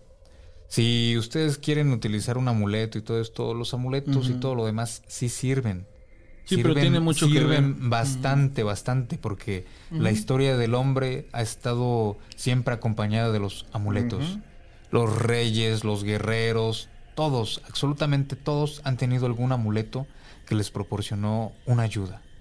Yo, yo les he platicado y lo hemos, tú, tú has estado presente en esos programas, cuando les he dicho que, que los artistas, por ejemplo, utilizaban el, el- el- ¿cómo se llama? El este? espejo con el laurel, El ¿no? espejo con el laurel, eh, la loción endulzante para la energía, para hacer clic. Entonces, este tipo de cosas, al principio cuando yo empecé a, a leer y cuando empecé a adentrarme por, con, con Daniel sobre todo este tipo de situaciones y que yo empecé a, a utilizarlas, yo sí me fui de espaldas cuando empecé a ver los resultados y decía yo, órale, qué, increíble es esto, ¿no? Pero sí es cierto y es muy, muy real que el estado de ánimo de las personas, que el, el- el que cómo tú te sientas, es también tan importante y que influye tantísimo como al nivel de que, de que si tú no estás equilibrado, si tú no estás en un estado, eh, digámoslo así, donde puedas proyectar más allá, eh, no va a suceder, ¿eh? no ocurre. O sea, realmente sí es cierto, o sea, no es tener la gema, no es tener el amuleto, no es tener la loción, sino es saberle darle una utilidad y una encomienda y también aprender en el camino de todo esto, de lo energético y todo lo demás, pues precisamente todas esas eh, habilidades que se deben de tener pues para eje- ejecutar una, una limpia. Yo, yo esto, Daniel, alguna vez te lo, te lo pregunté y me dijiste que tenía que ver con una, una técnica en particular, pero si hay algo que a mí, a mí me ha sorprendido y por ejemplo de las veces que he visto trabajar a Daniel, es cuando a veces mi vista me engaña porque es mi vista. y yo creo que a cualquiera le ha pasado, de ver cómo las manos entran al estómago de una persona y yo así de, así, porque se los juro que está hecho así de, vi mal o qué pasó, pero ver cómo en la práctica de, la limpia eh, eh, es como si de verdad entraran las manos al cuerpo y hicieran ahí el, el- el juego y pum, sale y... Hay, hay, por ejemplo, esto, esta situación que, que, pues es una habilidad que tú tienes, que tienen las personas que, que ejercen pues las actividades que tú haces. Esto es parte de tu don, es parte de una enseñanza, de una doctrina, de una escuela, eh, de, de- de lo que tú has aprendido a lo largo de tantos años. O, o, por ejemplo aquí, ¿cómo es, ¿cómo es esta situación? Porque a mí se me ha llamado mucho la atención. Pues eso es lo que la gente conoce como tipo operaciones espirituales, operaciones, Ujú. este, operaciones astrales, todo este tipo de cosas. Es algo que definitivamente muchos curanderos pueden hacer. Las técnicas siempre se van a ir mejorando, las personas siempre pueden ir mejorando siempre y cuando las personas quieran mejorar. Lo que yo sí, lo que yo sí hice desde hace tiempo es no conformarme con el conocimiento que tenía y por eso comencé a viajar por varios lugares, por varios pueblos indígenas para seguir aprendiendo distintas tradiciones y pues hacer una, una pues como un tipo de sincretismo dentro de estas mismas técnicas. Entonces llega el punto donde ya no haces la operación astral como comúnmente las hacen otras personas, ¿no? Simulando con, con cuchillo y todo este tipo de cosas, sino que, por ejemplo, tú que me ves mucho utilizar las manos, hay, hay unas corrientes chamánicas que, que a este tipo de técnicas con las manos les llaman como una técnica que se llama como dedos penetrantes. Entonces hay una extensión energética de la palma de la mano y esta va a ingresar a los cuerpos sutiles de la persona. Entonces lo que va a comenzar a hacer es remover la parte negativa que tienen algunas personas por dentro en el estómago, en pecho, en cabeza, donde se encuentra una zona afectada y se puede retirar. El gran detalle de todo esto es que si está muy afectado, estas pues estas operaciones o estas limpias o despojos, porque es no es limpiar, limpiar es como sacudir. Esto es despojar, erradicar algo que está ahí bien pegado. Entonces, este, hay veces que duele. Hay veces que a las personas sí les duele, sin embargo, ah, qué, qué alivio sienten las personas después de quitarles este tipo de cosas. Esto es algo que, que he tratado de, de compartir, amigo, y por eso es que las personas que, que en su momento cuando hicimos como el tipo taller de para curanderismo, algunos de los que quisieron seguir aprendiendo todo eso son cosas que, que se les ha estado compartiendo, por eso es que la otra vez en la, en la cueva llevé a algunos chavos Ajá, fueron dos personas. para que Sí, este, ellos sigan haciendo todo este tipo de, de situaciones. No se trata nada más, por ejemplo, de que si usted tiene la facultad ande haciendo imposición de manos por todos lados, porque créamelo, hay que tener eh, la habilidad, pues de alguna manera educada a- o más bien trabajada para que esto eh, tenga un resultado óptimo. De otra manera, usted solamente va a jalar y, y como muestra el día que me puse a sahumar la casa sintiéndome Batman y, y terminé hablándole a la media madrugada a Daniel Siles que creo que hice algo Sí. que no debí. Pero es muy real. Dice Orlando Ramírez, cuando fue el primer día del velorio de mi cuñada, la sábila de mi suegra estaba llena, pero repleta de moscas. ¿Querían darnos algún mensaje ahí o qué, qué- qué crees tú que puedan, o cómo se puede interpretar? No, pues un chingo de, de negatividad, amigo. Y luego la sábila, o sea, la sábila es Esa, una... esa atrae, ¿no? Es una planta que, que absorbe. Fíjate, la- las propiedades de la sábila es que tiene de todo. Es como si fuera un imán con dos polaridades. Puede dar como puede absorber. Entonces hay lugares donde te venden una sábila preparada con listoncitos y cuanta cosa, pero le quieren meter de todo. Te dicen que eso es para atraer y para te- proteger y todo. O sea, un objeto o bien atrae o protege. Si va a atraer, va a atraer de todo. Y llega un punto donde lo que atrae se va a acabar. Es como si tuvieran una, un límite de absorción también. Entonces también la, la sábila, o sea, por lo general siempre va a absorber. Pero se renueva. Algo, algo que me llama mucho la atención y no sé por qué, pero a mí me gusta ver las sábilas. La sábila, por ejemplo, llega a ser frondosa, grandota, Sí. y de pronto se consume. Sí. Y luego cuando se consume dices, ay, pobrecita, se murió. Y, y no sé por qué, pero pasan los días y de pronto ves el retoño ya así fuerte, bonito Sí, venir. Y dices tú, ay, qué padre, porque, porque sabes algo a mí en lo particular, me comparten de esa habilidad que tiene la sábila de transmutar.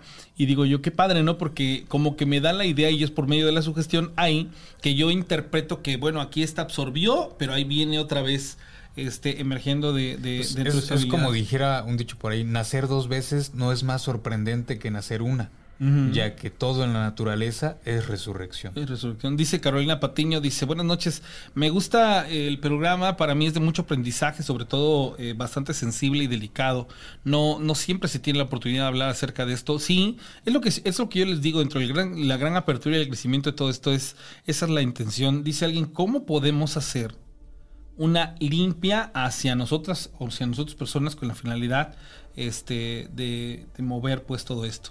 Pues es que hay, hay muchísimas limpias, o sea, muchísimas. Si nos ponemos a analizar y a hacer un recuento de cuántas limpias existen, dependiendo de la región de, de México, de México no particular, porque pues es lo que más he aprendido de, de la región de México, o sea, hay muchísimas limpias. Todas las personas en cada región de, de acá de México limpian completamente diferente. La mezcla que tienen de plantas es es súper diferente y todos tienen conceptos diferentes de, de las plantas o de los utensilios. Hay personas que limpian con huevo normal, con huevo de gallina, de rancho. Hay personas que limpian con huevo de pato, con huevo de ganso. O sea, hay muchísimas limpias. Hay personas que se van a limpiar con piedra de alumbre. La piedra de alumbre también es buenísima.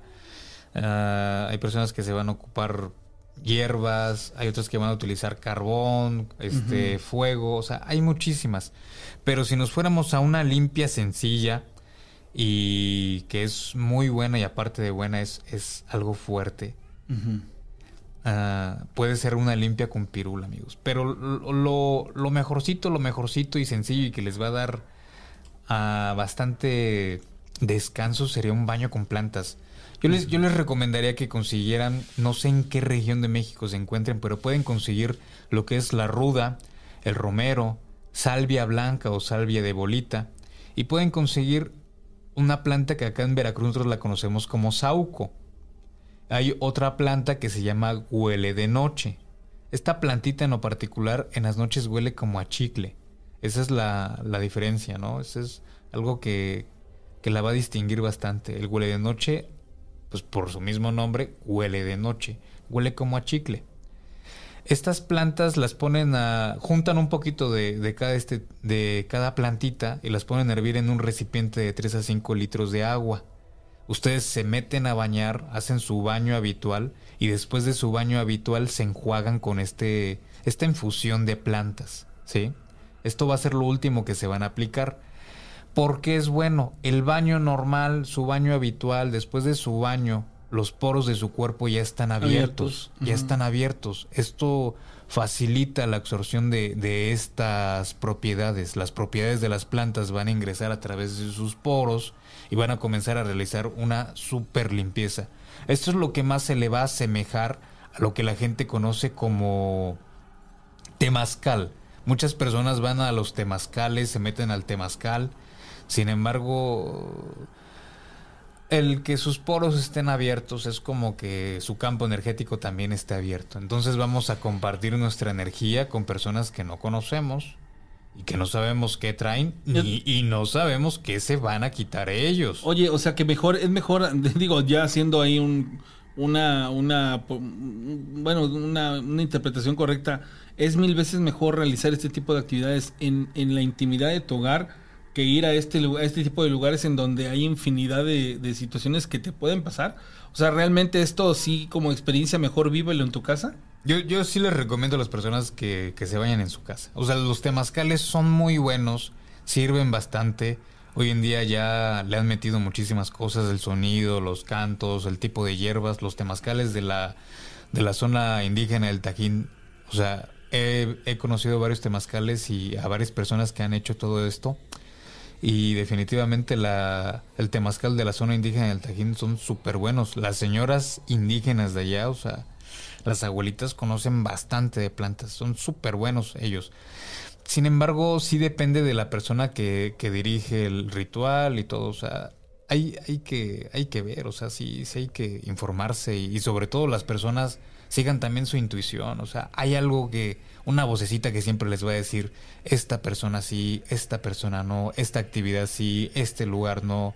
Síganla, síganla. Definitivamente siempre está ahí esta, esta conciencia mayor tratando de, de decirles a ustedes qué camino seguir. Sin embargo, hay veces que, No hacemos el caso. que, nos volvemos sordos, ciegos y, y- y andamos caminando a tientas por la vida. Y estúpidos, porque esa es la realidad. No sé, no sé la razón, digo, eso es otra de las cosas. Dice Rara Daniel, a mi casa han llegado unas hormigas como naranjas o rojas. Yo siempre le he echado la culpa a la basura porque siempre las vi ahí, pero conforme pasan los días he visto que han regresado más a la casa. Andan en la mesa, en mis trastes, en el piso. Cuando me doy cuenta las traigo caminando sobre mí.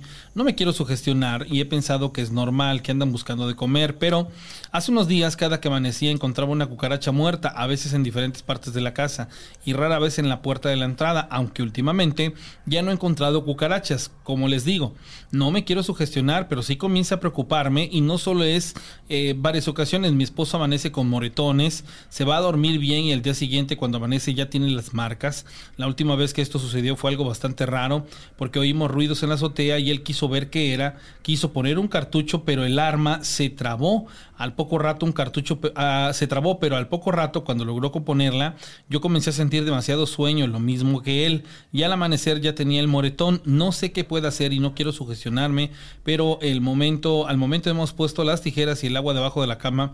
¿Qué creen que me pueda estar o nos pueda estar eh, sucediendo? Acá, acá uno de los grandes detalles de dónde será la persona, ¿no? ¿No sabes? La persona que nos está escribiendo, a ver si, si me puedes, este, que amiga que, que me escribes este mensaje se llama Tania Angélica, a ver si me puedes decir de dónde, eh, de dónde me, me escribes. Quiero suponer que es de aquí de Córdoba, amigo. Sí. Sí, es de aquí de Córdoba. Sí, sí, sí, sí. Fíjate que, que casualidad, casualidad de la vida, te voy a decir una cosa. Mi número telefónico es 271-718-4498. Y el de ella es 178. Y entonces luego le escribían y le decían rana. ¿Ah, sí? Sí, sí, sí. Por eso la conocí un día en, en un este. En el, en el tianguis. Y este. Y fue una casualidad de la vida por el número telefónico. Ella es de Buenavista. Ah, ok. No, para la zona de Buenavista, es que acá en Córdoba, obviamente por, por las personas que nos han eh, llamado y, y- y consultado y todo esto, ya más o menos tenemos un, un mapita ubicado de, de- de los lugares y qué tipo de, de seres hay por allá. Por ejemplo, para la zona de, de Sabana Larga y todo esto, para allá hay mucha bruja. Sin embargo, para esta zona, para acá abajito hay más nahual. Entonces, definitivamente, este, con ella debe de ser un nahual, amigo. El detalle es que Pero es con los dos, hombre y mujer. las dos cosas, Ujú. tanto la bruja como el nahual, les van a dejar moretones. Les van a dejar moretones. Así que yo creo que posiblemente debe ser nahual, amigo. Bueno, yo después de lo del martes, eh, mucho respeto para este tipo de cosas, pero este, ah, eso es que sí está bien cañón, o sea, se siente bien, bien super heavy este tipo de situaciones, amiga, yo te entiendo perfectamente, pero hay que, por ejemplo, Pues que con te, la, que te- la mostacita, Sí. o sea, ellos pueden regar la mostaza de, de preferencia que consigan mostaza de tres colores, Ujú. mostaza de tres colores y que que una cabeza de ajo que la que la muelan y que la diluyan en unos 2 3 litros de agua y que la rieguen alrededor de, de la casa. Se supone que este tipo de mezcla hace que, que estos seres se, se enfermen, si es que fuera Ok. nahual. Algo más efectivo si es que fuera bruja es conseguir una planta que se llama ahuehuete. Hay unos arbolitos que están así como que todos caídos que se llaman ahuehuete. Si van al mercado, ella que es de acá de Córdoba, van al mercado y consiguen esta planta que se llama ahuehuete. Fíjate amigo que, que yo en particular con esa, ese truquito del ahuehuete yo no me lo sabía. Yo fui a consultar a unas personas, Justamente una sacerdotisa trinitaria allá en el estado de Puebla. Ok. Y ella tenía la misma idea que, que lo que en su tiempo me platicó mi abuelo, que era que el curandero tenía que tener a un nahual que le ayudara y a una bruja. Entonces el, el curandero tenía nahual y bruja, imagínate esa, esa triada, amigo. sí, esa, claro, claro. esa triada, ¿no? Estar súper genial. Esta, esta, sacerdotisa trinitaria, ella me decía que ella tenía su bruja. Sin embargo, decía que había veces que la, pues su bruja, la señora, porque era una señora, que pues sí se pasaba de lanza y entraba a su casa y no respetaba y chupaba, güey. Entonces chupaba energía. Entonces ella me, me invitó a su casa, yo la fui a ver por unas situaciones, la ayudé y todo esto, y ella me dijo, dice, no, este, porque yo me quedé justamente una noche ahí y seguí recorriendo otra parte de Puebla viendo otras personas, pero la noche que me quedé ahí estuvo súper pesada y sí, escuché un montón de cosas y yo sí le dije al día siguiente, oye, vino un ser acá a tu casa y tocó la, la ventana y como que quería entrar. Le digo, no, no sé qué era, yo me levanté, me fui a asomar y se fue. Y él me dice, ah, no, pues ha de haber sido la bruja. Dice, es que viene mi bruja. Dice, pero como pusimos a huehuete eh, en las ventanas y en la puerta, ella ya no entra. Entonces de ahí ella me pasó esa, ese, tic, ¿no? ese bueno, es tic enseñanza más bien. de que a la, a la bruja se la ahuyenta con el agüehuete. Dice, saludos a Brian Estefan, él eh, nos está viendo en El Salvador, muchas gracias Brian, me, me halaga leerte y, y te agradezco muchísimo, y un saludo a ti, a tu familia, a la enorme distancia que hay entre El Salvador y Córdoba, Veracruz, donde transmitimos en vivo, te mandamos un abrazo enorme para ti. Dice Guadalupe Yacoto, dice, Rana, buenas noches, saludos para ustedes, excelente programa en Campo Chico, gracias Eric López, Rafael Palestino. Bueno, a ver, anótenle las personas que ya pusieron aquí en, en redes sociales, tanto en el Facebook como en, el- en- en YouTube, que quieren el, el número telefónico de Daniel. Daniel, tu número telefónico es 271. 121 Ujú. 4401. A ver, se los voy a repetir. 271 121 44 01. Se los digo de nuevo, 271 121 4401 para que lo puedan contactar. ¿A partir de qué hora y en qué, en qué horario, amigo? Pues yo creo que a partir de las 9 de la mañana hasta yo creo que como a las 7 de la noche. De ¿Qué- preferencia qué? sí es que este que me manden un mensajito porque hay veces que, que, que sí, o sea, me marcan y, y estoy limpiando algo y pues no, o sea, no, no puedo No, contestar. a ver, ahí para que le manden un WhatsApp y le, le digan, oye, te viene el programa, tengo tal este situación, para que él después se pueda comunicar. Sean este pacientes, luego de pronto a veces somos un poco desesperadones y este y la realidad es que lo que no entendemos es que las personas luego están, están ocupadas. Entonces le manda usted un WhatsApp, no le contestó rápido, mándele otro WhatsApp para que él pueda este, ver y, y- y poderle pues apoyar en la situación dependiendo qué, qué- qué necesidad usted tenga, hable usted directamente y bueno, pues ya plantéeselo. La verdad que, que si hay algo que a mí me, me llama mucho la atención es el poder este esclarecer muchas cosas. Yo creo que la gente que se anima a, hacer una intervención de este índole, uf, o sea, es, es, es enhorabuena porque a veces vivimos cosas que no entendemos y no hay por qué soportarlas. Yo sembré dos ávilas en una entrada al terreno de mi hermano y las dos se secaron a pesar que las coloqué en buen lugar. Dice eh, Orlando, no manchen, hoy los estoy viendo a todo dar, pero mañana repito el programa.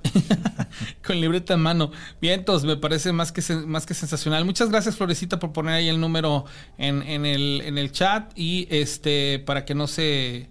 María Inés Flores García, y para que la, lo contacten, díganle, este, tenemos en el programa también para que este sea un poquito más, más, él pueda vincular, pues, de dónde le, le están llamando. Sale, si le hablan de fuera de, de Córdoba, Veracruz, que sus ladas sean de otros este, lugares de- del país, de preferencia mándenle WhatsApp y no, no, este, no metan directa la llamada, porque ya ven que en México tenemos la habilidad o la cualidad de que con nuestros, luego nos marcan y se los juro que me ha pasado muchísimo, seis y media de la mañana, y pues yo soy de que siempre contesto, yo siempre contesto, sea la hora que sea, y mi esposa como me regaña por eso, dice, vives con el teléfono pegado, pero la verdad soy, me gusta ser así. Y yo, bueno, Buenos días, señor. Este, mire, hablamos de Telcel y yo así, ¡ay, no manches, amigo! Sí, te lo juro, ¿eh? Con un montón de heladas y este, las 7 de la mañana, ¿no? Y, y yo, pues imagínese, brinco, ¿no? Así, bueno, este, buenos días, este, ¿con quién tengo el gusto? Y yo así, ¿con quién desea hablar? Mire, hablamos de promociones Movistar, para que se cambie usted de compañía y no manches. Entonces, a veces, yo sí me chuto todas las llamadas pero este para que no sea una situación ahí tan tan apremiante. Muchas gracias, dice Guadalupe Vega Flores.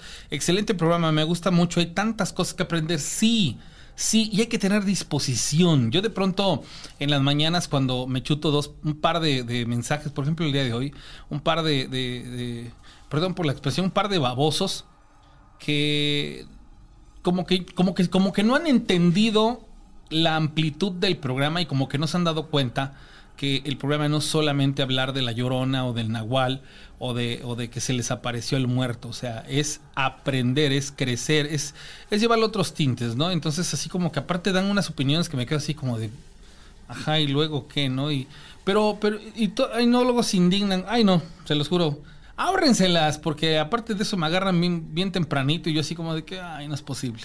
¿Por qué les digo todo esto? Porque al punto al que quiero llegar, este Recuerden dar su opinión donde se las preguntan, donde no. Mejor resérvensela. no es mala onda, pero o sea, aquí está el que quiere y el que no, pues igual no sé a qué horas pasen ventaneando ya, o sea, relájense. Saludos a Yanina, mamá en, en, Argentina, gracias por estar con nosotros y a todos los conectados a Isa, bueno, toda la gente que está con nosotros. Daniel, muchas gracias por compartirnos todo esto, por estar eh, esta noche eh, en el programa, es un placer siempre eh, platicar contigo y tú lo sabes, y el, compartir pues con la gente tantas este, cosas eh, en el programa, pues bueno, eso nos, nos, nos permite crecer y crecer y crecer y crecer. Pero bueno, nos vemos la próxima semana si Dios quiere. Bueno, amigo, pues muchas gracias por, obviamente, por invitarme. Para mí es completamente un, placer compartir con, contigo y, obviamente con las personas del auditorio. Encantado y, y más que nada, pues acá estoy obviamente a la disposición de todas las personas que tengan alguna duda o en algo que se les pueda apoyar, pues con todo gusto, con todo gusto. Al final de cuentas, este, ahora sí que este aprendizaje y este conocimiento para eso es, para compartirlo y para que pues las personas hagan uso de él. Así que, pues encantado.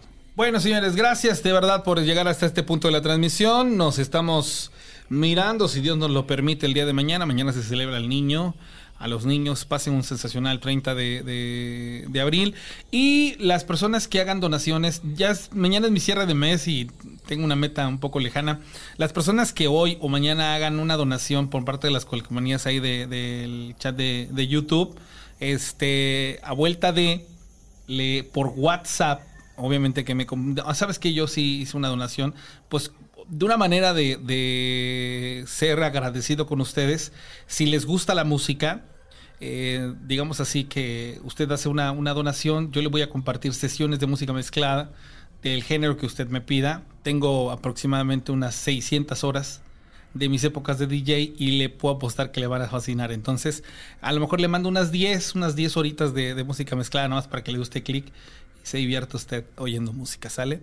Bueno, gracias señores, buenas noches y feliz Día del Niño.